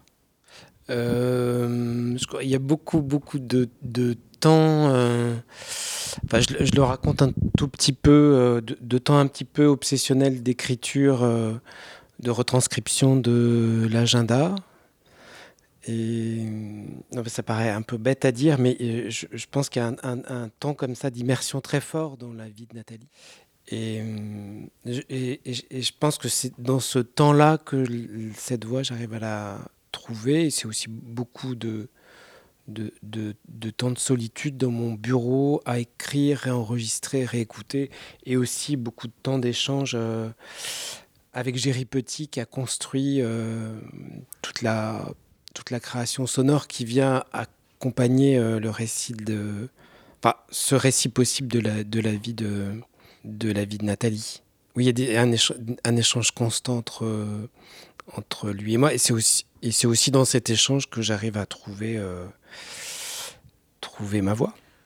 Julien, cinéphile qui nous reçoit ici au Vidéodrome, euh, quelle a été ton écoute du documentaire d'Emmanuel Vigier? Ouais, je, je, plutôt que de parler de ma première écoute, je préférais parler de celle-ci, en fait, parce qu'elle est, très, très radicalement différente de celle que j'avais pu avoir euh, euh, tout seul devant mon ordinateur. D'abord, je voulais remercier Emmanuel euh, de nous avoir, bah, d'être venu nous voir pour nous proposer de, diffuser cette pièce et, qui, enfin, ça a venu à initier effectivement le fait de, penser à créer un rendez-vous radiophonique, sur la création radiophonique récurrent ici au Vidéodrome.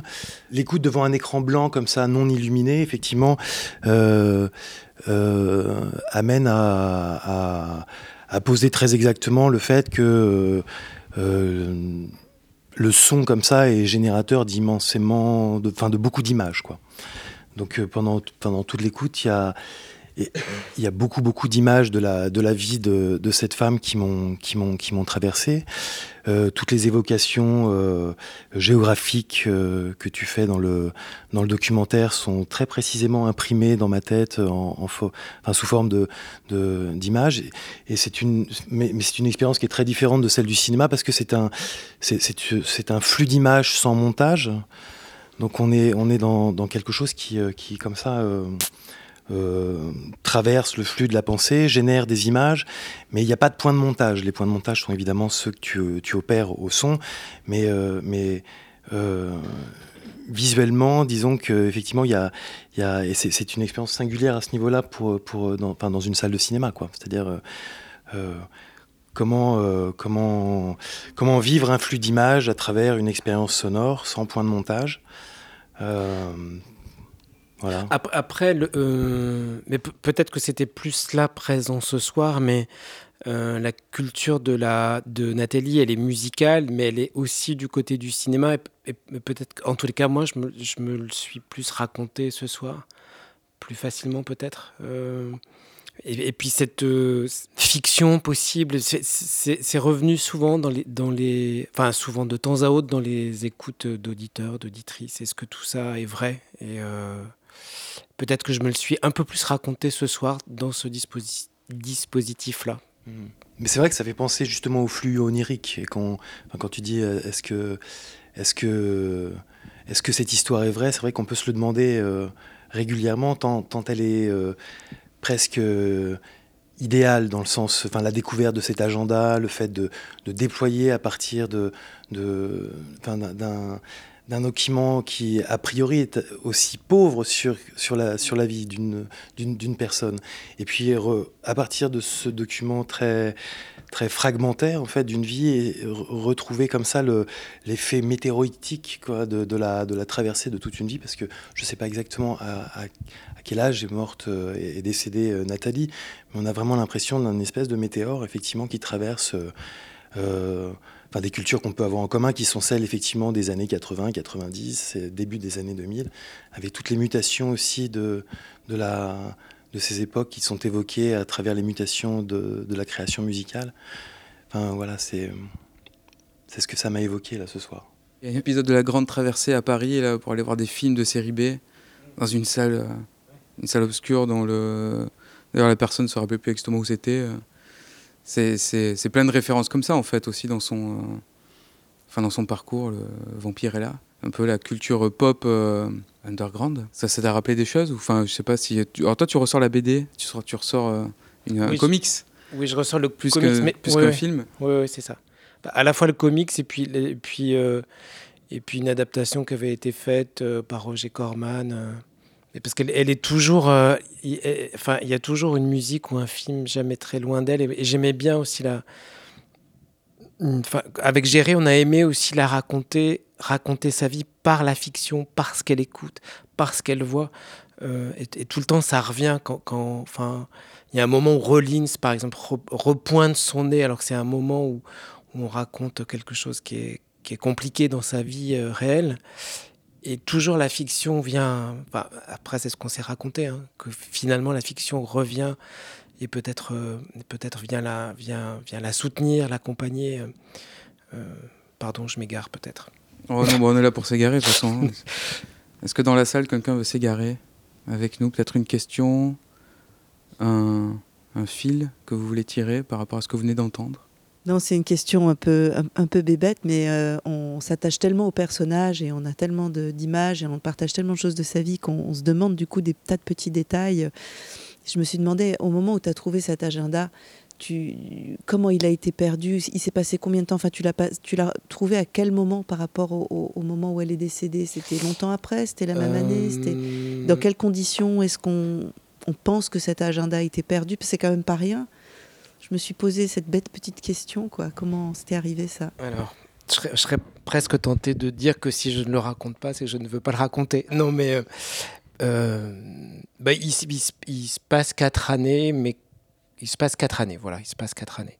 Et, et que, c'est aussi les conditions de la, enfin les conditions de la fin de sa vie que j'ai pas forcément voulu expliciter, raconter jusque dans des détails qui me semblaient pas forcément euh, utiles. Donc quand tu retrouves l'agenda, elle est décédée depuis 4 ans, c'est ça? Ouais, c'est ça. D'accord. Enfin, utile parce que... Euh, enfin, on ne raconte pas tout quand on choisit de, de un moment ce, ce de, de, de, un fil biographique, on raconte pas tout. Et donc il y avait comme ça des, des, des moments qui me semblaient un peu peut-être trop... Euh, peut-être trop dur, peut-être trop, peut-être trop euh, dans la réalité, j'en sais rien. Je sais pas, j'ai pas raconté tout. Mais c'était pas votre question. C'était pas ta question. Non, non, c'était plutôt, tu l'as vraiment trouvé quoi dans la rue. C'est vraiment, t'as vraiment trouvé ce truc dans la rue. Ah oui, oui, bien sûr. Ouais. T'as mis le nez dessus quoi. Oui, oui, oui, tout à fait.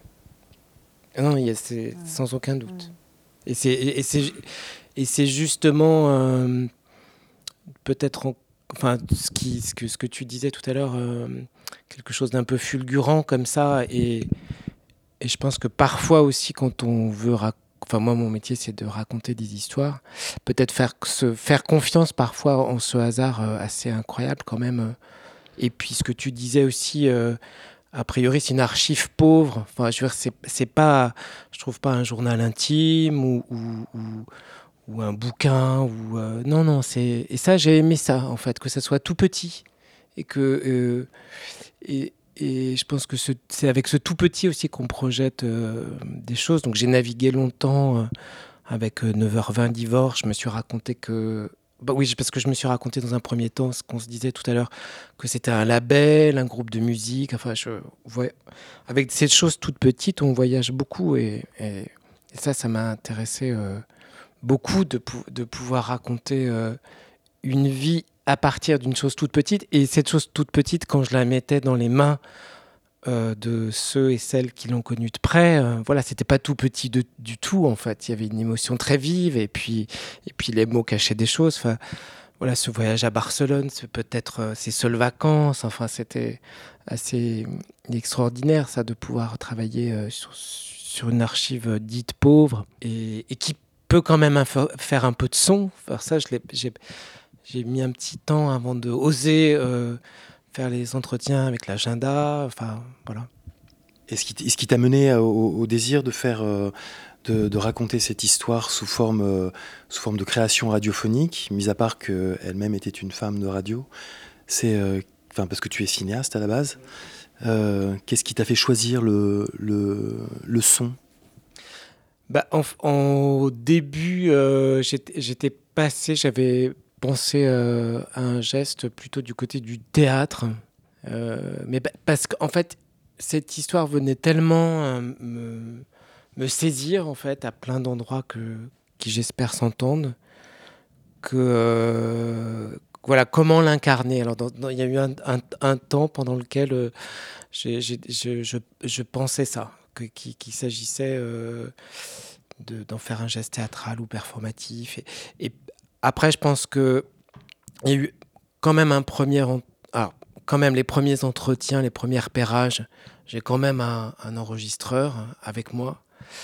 Et puis quand je rencontre Ziggy, euh, je, fais euh, l'entretien. je ne sais plus si je suis déjà dans un accompagnement ou pas avec Ophonia, mais quand même, je cherche une qualité de son, de, rencontre vocale forte.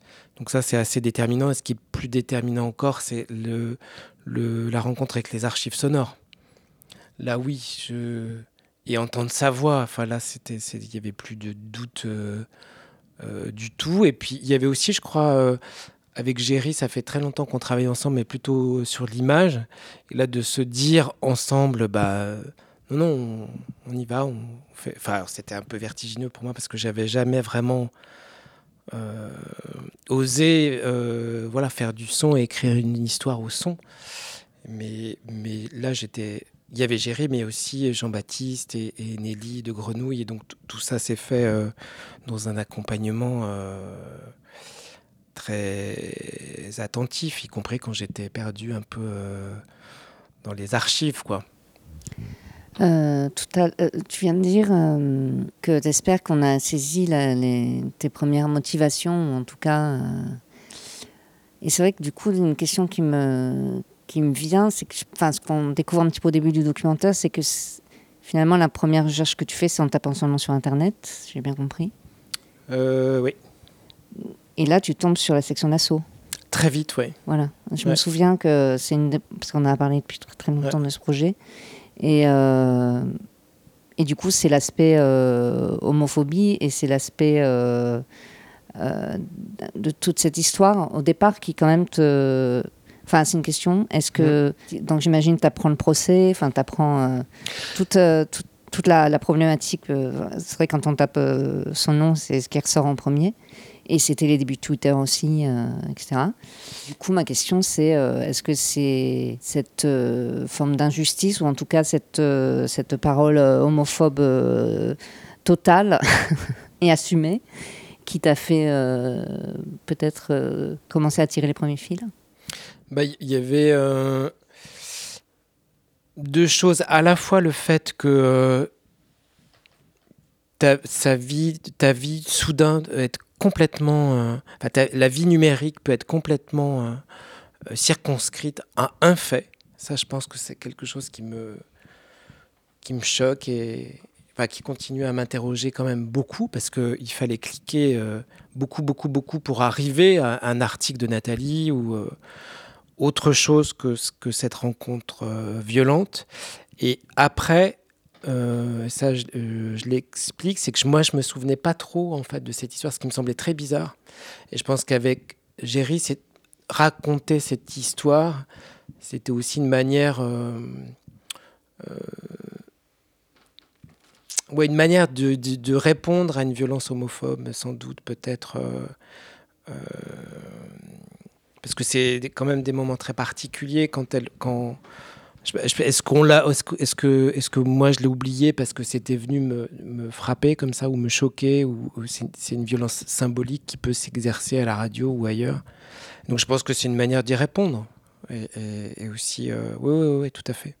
Une manière d'y répondre. En racontant euh, sa vie et puis surtout euh, en racontant finalement un peu son point de vue ou le point de vue de ceux de celles et ceux qui ont été proches et tout ça n'avait pas été raconté enfin même lui Georges Tin euh, donc cet, activiste LGBT euh, connaissait même pas l'histoire de Nathalie enfin l'histoire de Nathalie était complètement oubliée aussi dans l'affaire quoi c'est-à-dire que même si on trouve plein de choses sur internet bah souvent elle n'est pas citée enfin il y avait quelque chose qui était euh, ouais, qui nous semblait quand même injuste en fait. Ouais, ouais, quand même. Oui, quand même.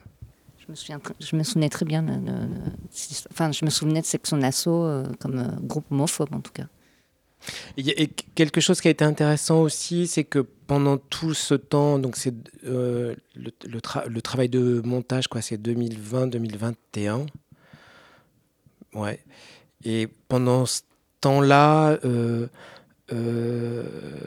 rencontre Emmanuel Carinos, qui est, qui est, sociologue, qui travaille pour l'ABCDR du son, et qui a travaillé, on a travaillé en parallèle, et ça c'était vachement bien. Donc c'est une. Emmanuel, elle s'intéresse plutôt au, rap et euh, à la question du rap et du genre. Et, donc la BCDR du son a fait un travail extrêmement fouillé sur euh, l'affaire euh, de la section d'assaut. Et on a travaillé en parallèle. Alors moi, c'était pas le, propos du documentaire non plus, mais c'était intéressant de travailler en parallèle. Parce qu'il s'agissait aussi d'être extrêmement précis sur, sur tous ces moments-là. Je dis pas que je le suis pas dans les, dans les autres moments de sa vie, mais il s'agissait d'être aussi très rigoureux et puis il y avait aussi un écho, euh, moi à l'époque où Nathalie journaliste, je le suis aussi, donc il y avait plein de, petits échos comme ça dont on, dont on, avec lesquels on a, on a joué et écrit. Quoi. Enfin, C'était pouvoir aussi assumer ces petits échos-là. Oui, je trouve que c'est un super bel. Enfin, euh, c'est la deuxième fois que je l'écoute. Euh, et à chaque fois, c'est hyper émouvant la fin, euh, enfin, je trouve qu'il s'écrit très très bien sur la fin c'est parti de ses, ses œuvres. Alors, moi, c'est plutôt des films. non, je parle, on va dire un film. partie de ses films, ou de ses écoutes, ou de ses documentaires, euh, qui, euh, oui, qui, qui à la fin, tu revois tout le, tout le film en fait. Hein. Tu, reparcours. Je trouve qu'il est très fort pour ça. Il y a une espèce de, espèce de vague qui nous, oui, on va, de plus en plus vers l'intime. Euh, voilà. Euh, je sais plus, je voulais dire quelque chose, mais je trouve ça. Voilà. Mais sur, l'écriture, du coup, ça, m'évoque ça, parce qu'on a dit plusieurs fois que tu venais plutôt de l'image aussi. Enfin, ta, ta pratique jusqu'à présent, c'est ton premier documentaire radiophonique sur les, la méthode d'écriture. Est-ce que tu as transposé une méthodologie ou est-ce que tu as tu as retrouvé une technique peut-être propre à ce matériau que tu découvres, entre guillemets, mais euh, il a fallu que tu déconstruises une méthode qui venait de l'image, ou est-ce que tu as fait plutôt une sorte de, méthode hybride, ou une nouvelle euh, manière de faire? Euh, J'ai eu l'impression que l'image était très très loin, plus du tout là.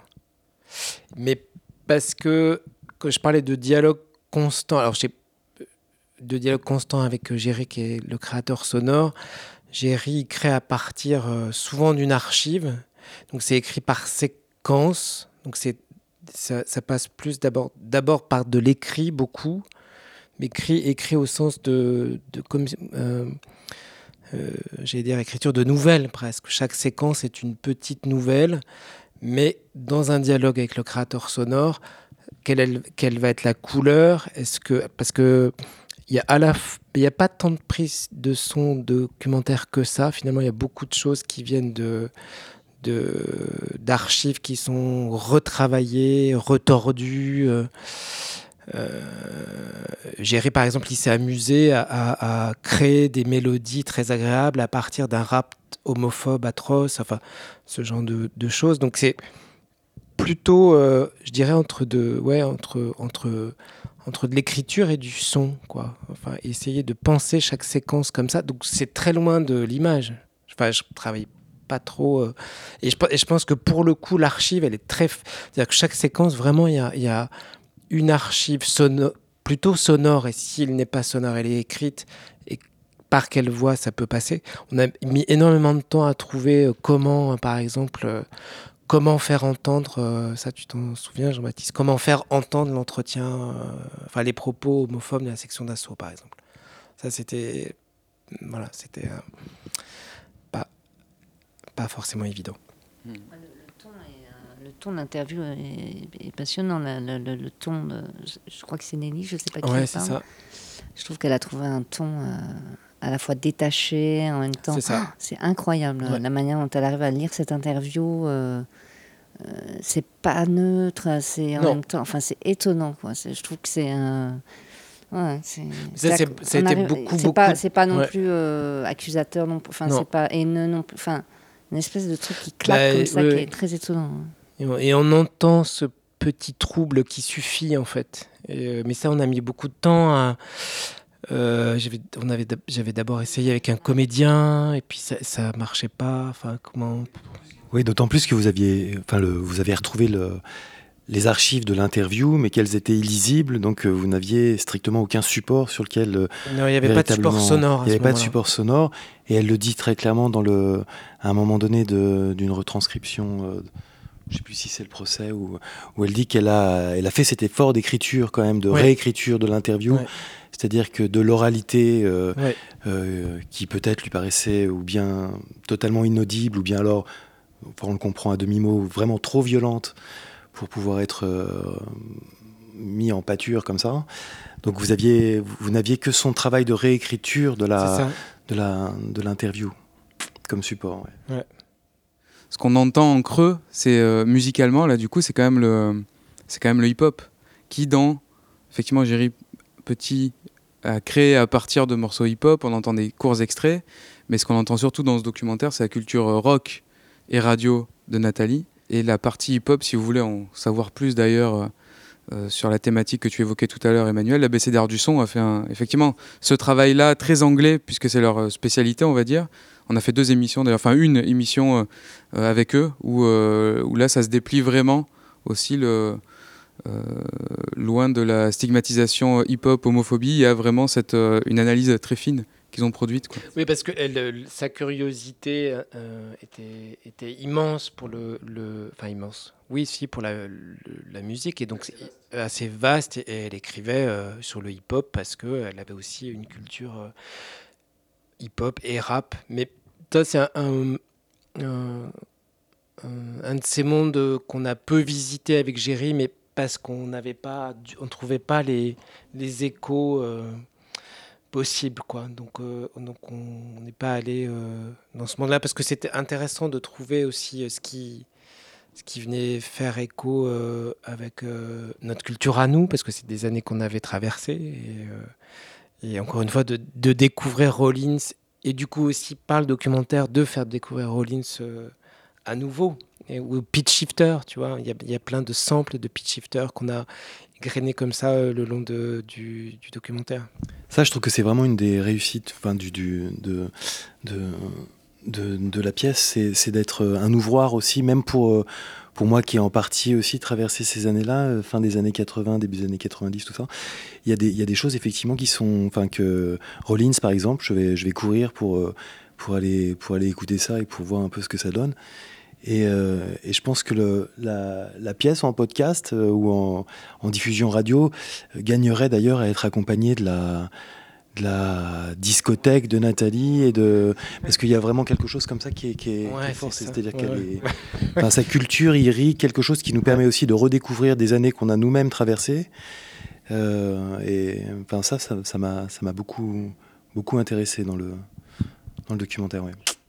Ouais, moi je voulais juste euh, ben, dire euh, le fait que le- le- l'entendre en plus dans un dispositif comme celui-là, dans l'obscurité, dans le noir, euh, où on se laisse complètement prendre en charge par du coup le son, ça, ouvre un, un espace extrêmement vaste qui, qui, je trouve, du coup, colle complètement avec, avec cette histoire euh, quand même euh, qui traite d'une femme disparue et, euh, et avec une dimension spatiale et temporelle, parce que tu nous, enfin c'est vraiment un voyage aussi. on a des noms de villes, de pays, de groupes qui nous font voyager géographiquement et, et dans une histoire quoi. Donc dans le passé aussi. Et je trouve que du coup, oui, c'est, moi je suis vraiment euh, ravie en fait d'avoir pu euh, découvrir ce travail euh, dans ces conditions-là parce que je pense que ça permet vraiment aussi de, de pouvoir euh, ressentir et vivre cette expérience dans tout, tout ce qui se déploie quoi, grâce, à, grâce à ce dispositif. Voilà, donc bah, apparemment tu cherchais au départ. Pour moi, maintenant en tout cas, ça me semble carrément une évidence quoi, que, c'était ça. Je sais pas comment toi, tu aujourd'hui, tu maintenant que c'est fini, comment tu bah, comment tu te positionnes par rapport à ça? Est-ce que tu as encore des envies euh, de maintenant que c'est un objet sonore par rapport à tes questionnements de départ, euh, euh, tu vois, de gestes comme tu, tu le disais tout à l'heure. Est-ce que tu penses qu'il y a quand même des manques ou que ça te semble être une évidence d'être passé par cette forme-là? Non, non, ça me semble plutôt une évidence d'être passé par cette forme. Après, voilà, on a toujours Enfin, à chaque réécoute, on peut pointer des endroits qu'on aimerait euh, comme ci ou comme ça. Mais, mais voilà, ça c'est euh, mon métier de. Enfin, c'est le métier qui fait que, que on a toujours euh, envie que de peaufiner l'objet. Mais j'ai pas de doute non sur. J'en ai pas à cet endroit-là sur la nature même de du récit aujourd'hui tel qu'il est. Après, c'est et on en reparlait avec Géry, c'est une histoire qui continue à, toujours euh, nous interroger, nous porter. Et, Mais je pense, que c'est lié à ce hasard en fait. Je pense qu'il y a quelque chose de voilà d'un peu euh, magique, voilà, quelque chose de cet ordre-là qui fait que ça, ça, saisit toujours un peu.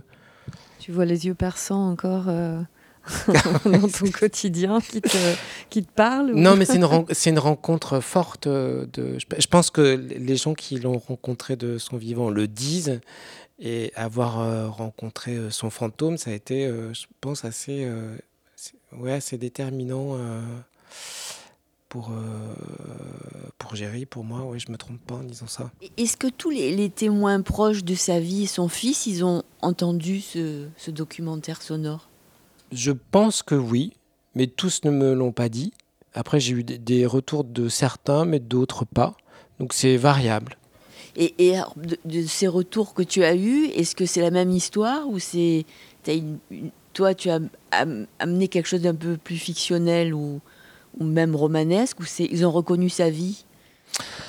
Bah il y, a des, y a des retours un, un, peu un peu divers. Euh, Philippe Roisès, euh, il était un peu frustré de la place que finalement il avait eu, mais il fait le même métier que moi, alors c'était compliqué. Il, fait aussi du, documentaire, et donc un documentariste qui rencontre un autre documentariste, c'est compliqué.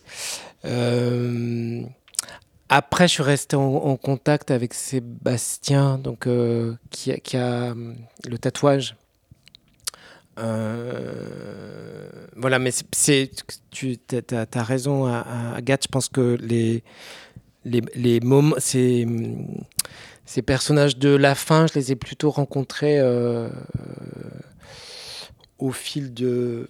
Enfin, à la, à la fin du tournage et dans une émotion de plus en plus vive, en fait. Donc j'étais extrêmement ému quand je l'ai rencontré. Euh, Sébastien et on est resté en, contact. Mais parce que c'était rencontré aussi celui qui avait été euh, le plus proche d'elle, quoi. Et, ça, et aussi le partage d'une euh, d'un monde musical, euh, et puis où elle avait été très proche aussi de lui, le protégeant, lui homosexuel, s'assumant pas très bien. Et en, effet, ça, c'était un, personnage devenu très central, mais à la fin, et ça faisait écho avec avec tout ce qui avait été raconté avant. Pardon. Il, est dit euh, quelque chose qui m'a beaucoup ému, c'est euh, qu'elle a changé la vie de beaucoup de gens. Ouais. Et j'imagine qu'il doit y avoir des centaines d'autres témoins euh, qui l'ont côtoyé, qui, qui pourra porter encore de, plus d'eau à ce moulin, quoi. Oui, mais j'ai voulu rester, mais ça c'était vraiment une volonté de ma part de rester très proche d'un clan très proche. Et ce clan très proche, alors c'est pas explicité, mais pour qui veut l'entendre, c'est euh, euh, les, tous les amis qui se sont occupés de son fils au moment où elle meurt, en fait. Donc ça, je ne l'ai pas déplié, mais peut-être ça s'entend dans la qualité des voix et des, et, de, des mots qu'ils viennent dire. Euh. donc j'ai, je pouvais, enfin évidemment, j'aurais pu rencontrer aussi d'autres gens, mais je me... il n'y en a pas tant que ça finalement. En fait. On a l'impression parce qu'il y, a... parce y a beaucoup de paroles, et... mais il n'y en a pas tant que ça. Il y en a plus d'évoqués d'ailleurs que de. Ouais. Que de... Oui, parfois. Parfois, tu, tu, tu oui. rapportes tes paroles ouais. d'entretien que tu as pu avoir ouais, avec ça. certaines personnes, mais, tu, mais on n'entend pas leur voix propre. Alors, ceux que je, dont je rapporte pas les paroles, c'est justement parce qu'ils viennent plus apporter, on va dire, des repères narratifs ou historiques et qui sont pas dans ce. Dans ce ils sont ils sont pas dans ce clan rapproché là. Je, je voulais... tu, tu, rapportes une fois, enfin je, je, crois que c'est l'ancien directeur de, de oui. WFM oui. dont tu dis et, dont tu dis précisément ou explicitement qu'il est très très ému oui. quand, quand, tu le rencontres et quand tu évoques euh, le souvenir de, de, Nathalie. Mais parce, parce, que pour certains il y avait aussi euh, c'est compliqué parce que elle, elle, elle, avait fait un procès pour diffam diffamation certains ou certaines ne, ne euh, n'était pas vraiment, euh, l'avait pas vraiment soutenu, se sentait coupable et je voulais pas rentrer. Euh, voilà, c'est ce que je disais tout à l'heure. Je, je, voulais pas rentrer dans tous les dé détails de de sa vie non plus. C'était pas, c'était pas l'histoire. Merci beaucoup. Une euh, question encore une. C'est intéressant que tu parles de fantômes et euh, du coup, d'autant plus dans cette salle avec cet écran blanc là, on était euh, aussi une, mais fantôme c'est aussi ce qui se voit pas et quelque part en faisant ce premier documentaire sonore euh, tu quittes un petit peu le cinéma ou en tout cas tu quittes un peu l'image. Et euh, donc euh, tu tu continues. Je sais que tu continues que tu as envie de continuer à t'éloigner peut-être un peu ou en tout cas à approfondir mais c'est quand même la rencontre de ce fantôme qui est aussi oui, tu as éloigné de l'image, je ne sais pas comment dire. Y a, pour moi, il y a un peu un rapport. En tout cas, est-ce que est-ce que euh, tu as envie de continuer euh, ce travail sonore? Bah oui, oui, oui non, c'est vrai. Mais je je, je, je, je sais pas si ça marque un, éloignement de l'image, mais en, tous les cas, c'est euh, oui un, une rencontre, un goût, un désir, et puis et peut-être euh, ce que vient glisser le fantôme, c'est je sais pas, une, une envie d'affirmer, euh, une envie d'affirmer du désir, ouais, je crois. Et, et puis peut-être aussi que, à l'inverse de, de, je me suis senti plus libre avec le son. Bon, voilà, c'est une hypothèse, c'est peut-être complètement idiot ce que je raconte là, mais je me suis senti plus libre avec le son. J'ai dit une grosse bêtise peut-être. Moi, ça me va. Hein. Moi, ça me va parfaitement. Donc ce sera pas la suite, ce sera pas 9h20 numéro 2, mais par contre, il y a des choses que tu travailles évidemment encore là, qui te lancent. Peut-être ce, ce sera la rencontre d'un autre fantôme, il va revenir peut-être à l'image. On sait pas, hein, avec le son. On est plein de surprises. Merci encore. Merci à vous. Merci au Vidéodrome pour ouais. cette programmation. Ouais, merci. On se retrouve le 16 décembre. 16 décembre. Pour une prochaine séance d'écoute ici. Merci à tous. L'art de l'écoute, le créneau dédié aux explorations sonores. Merci d'avoir partagé ces moments d'écoute sur Radio Grenouille. Tout est à retrouver sur la page de l'art de l'écoute. Bonne soirée sur les 3-8, à l'écoute des vibrations nocturnes.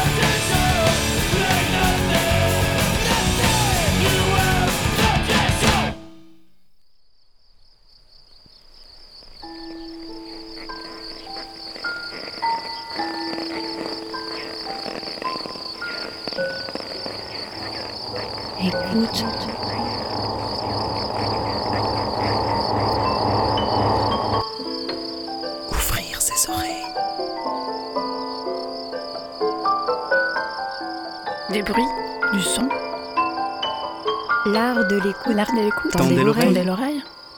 L'art de l'écoute. L'art de l'écoute. Le créneau dédié aux explorations Aux sonores. explorations sonores. Le créneau dédié aux explorations sonores. Dans l'univers des sons. Une soirée à l'écoute. Des sons. De l'entretien au documentaire de création. De l'improvisation collective aux expériences électroacoustiques. On sort les oreilles et on pratique. Et on pratique.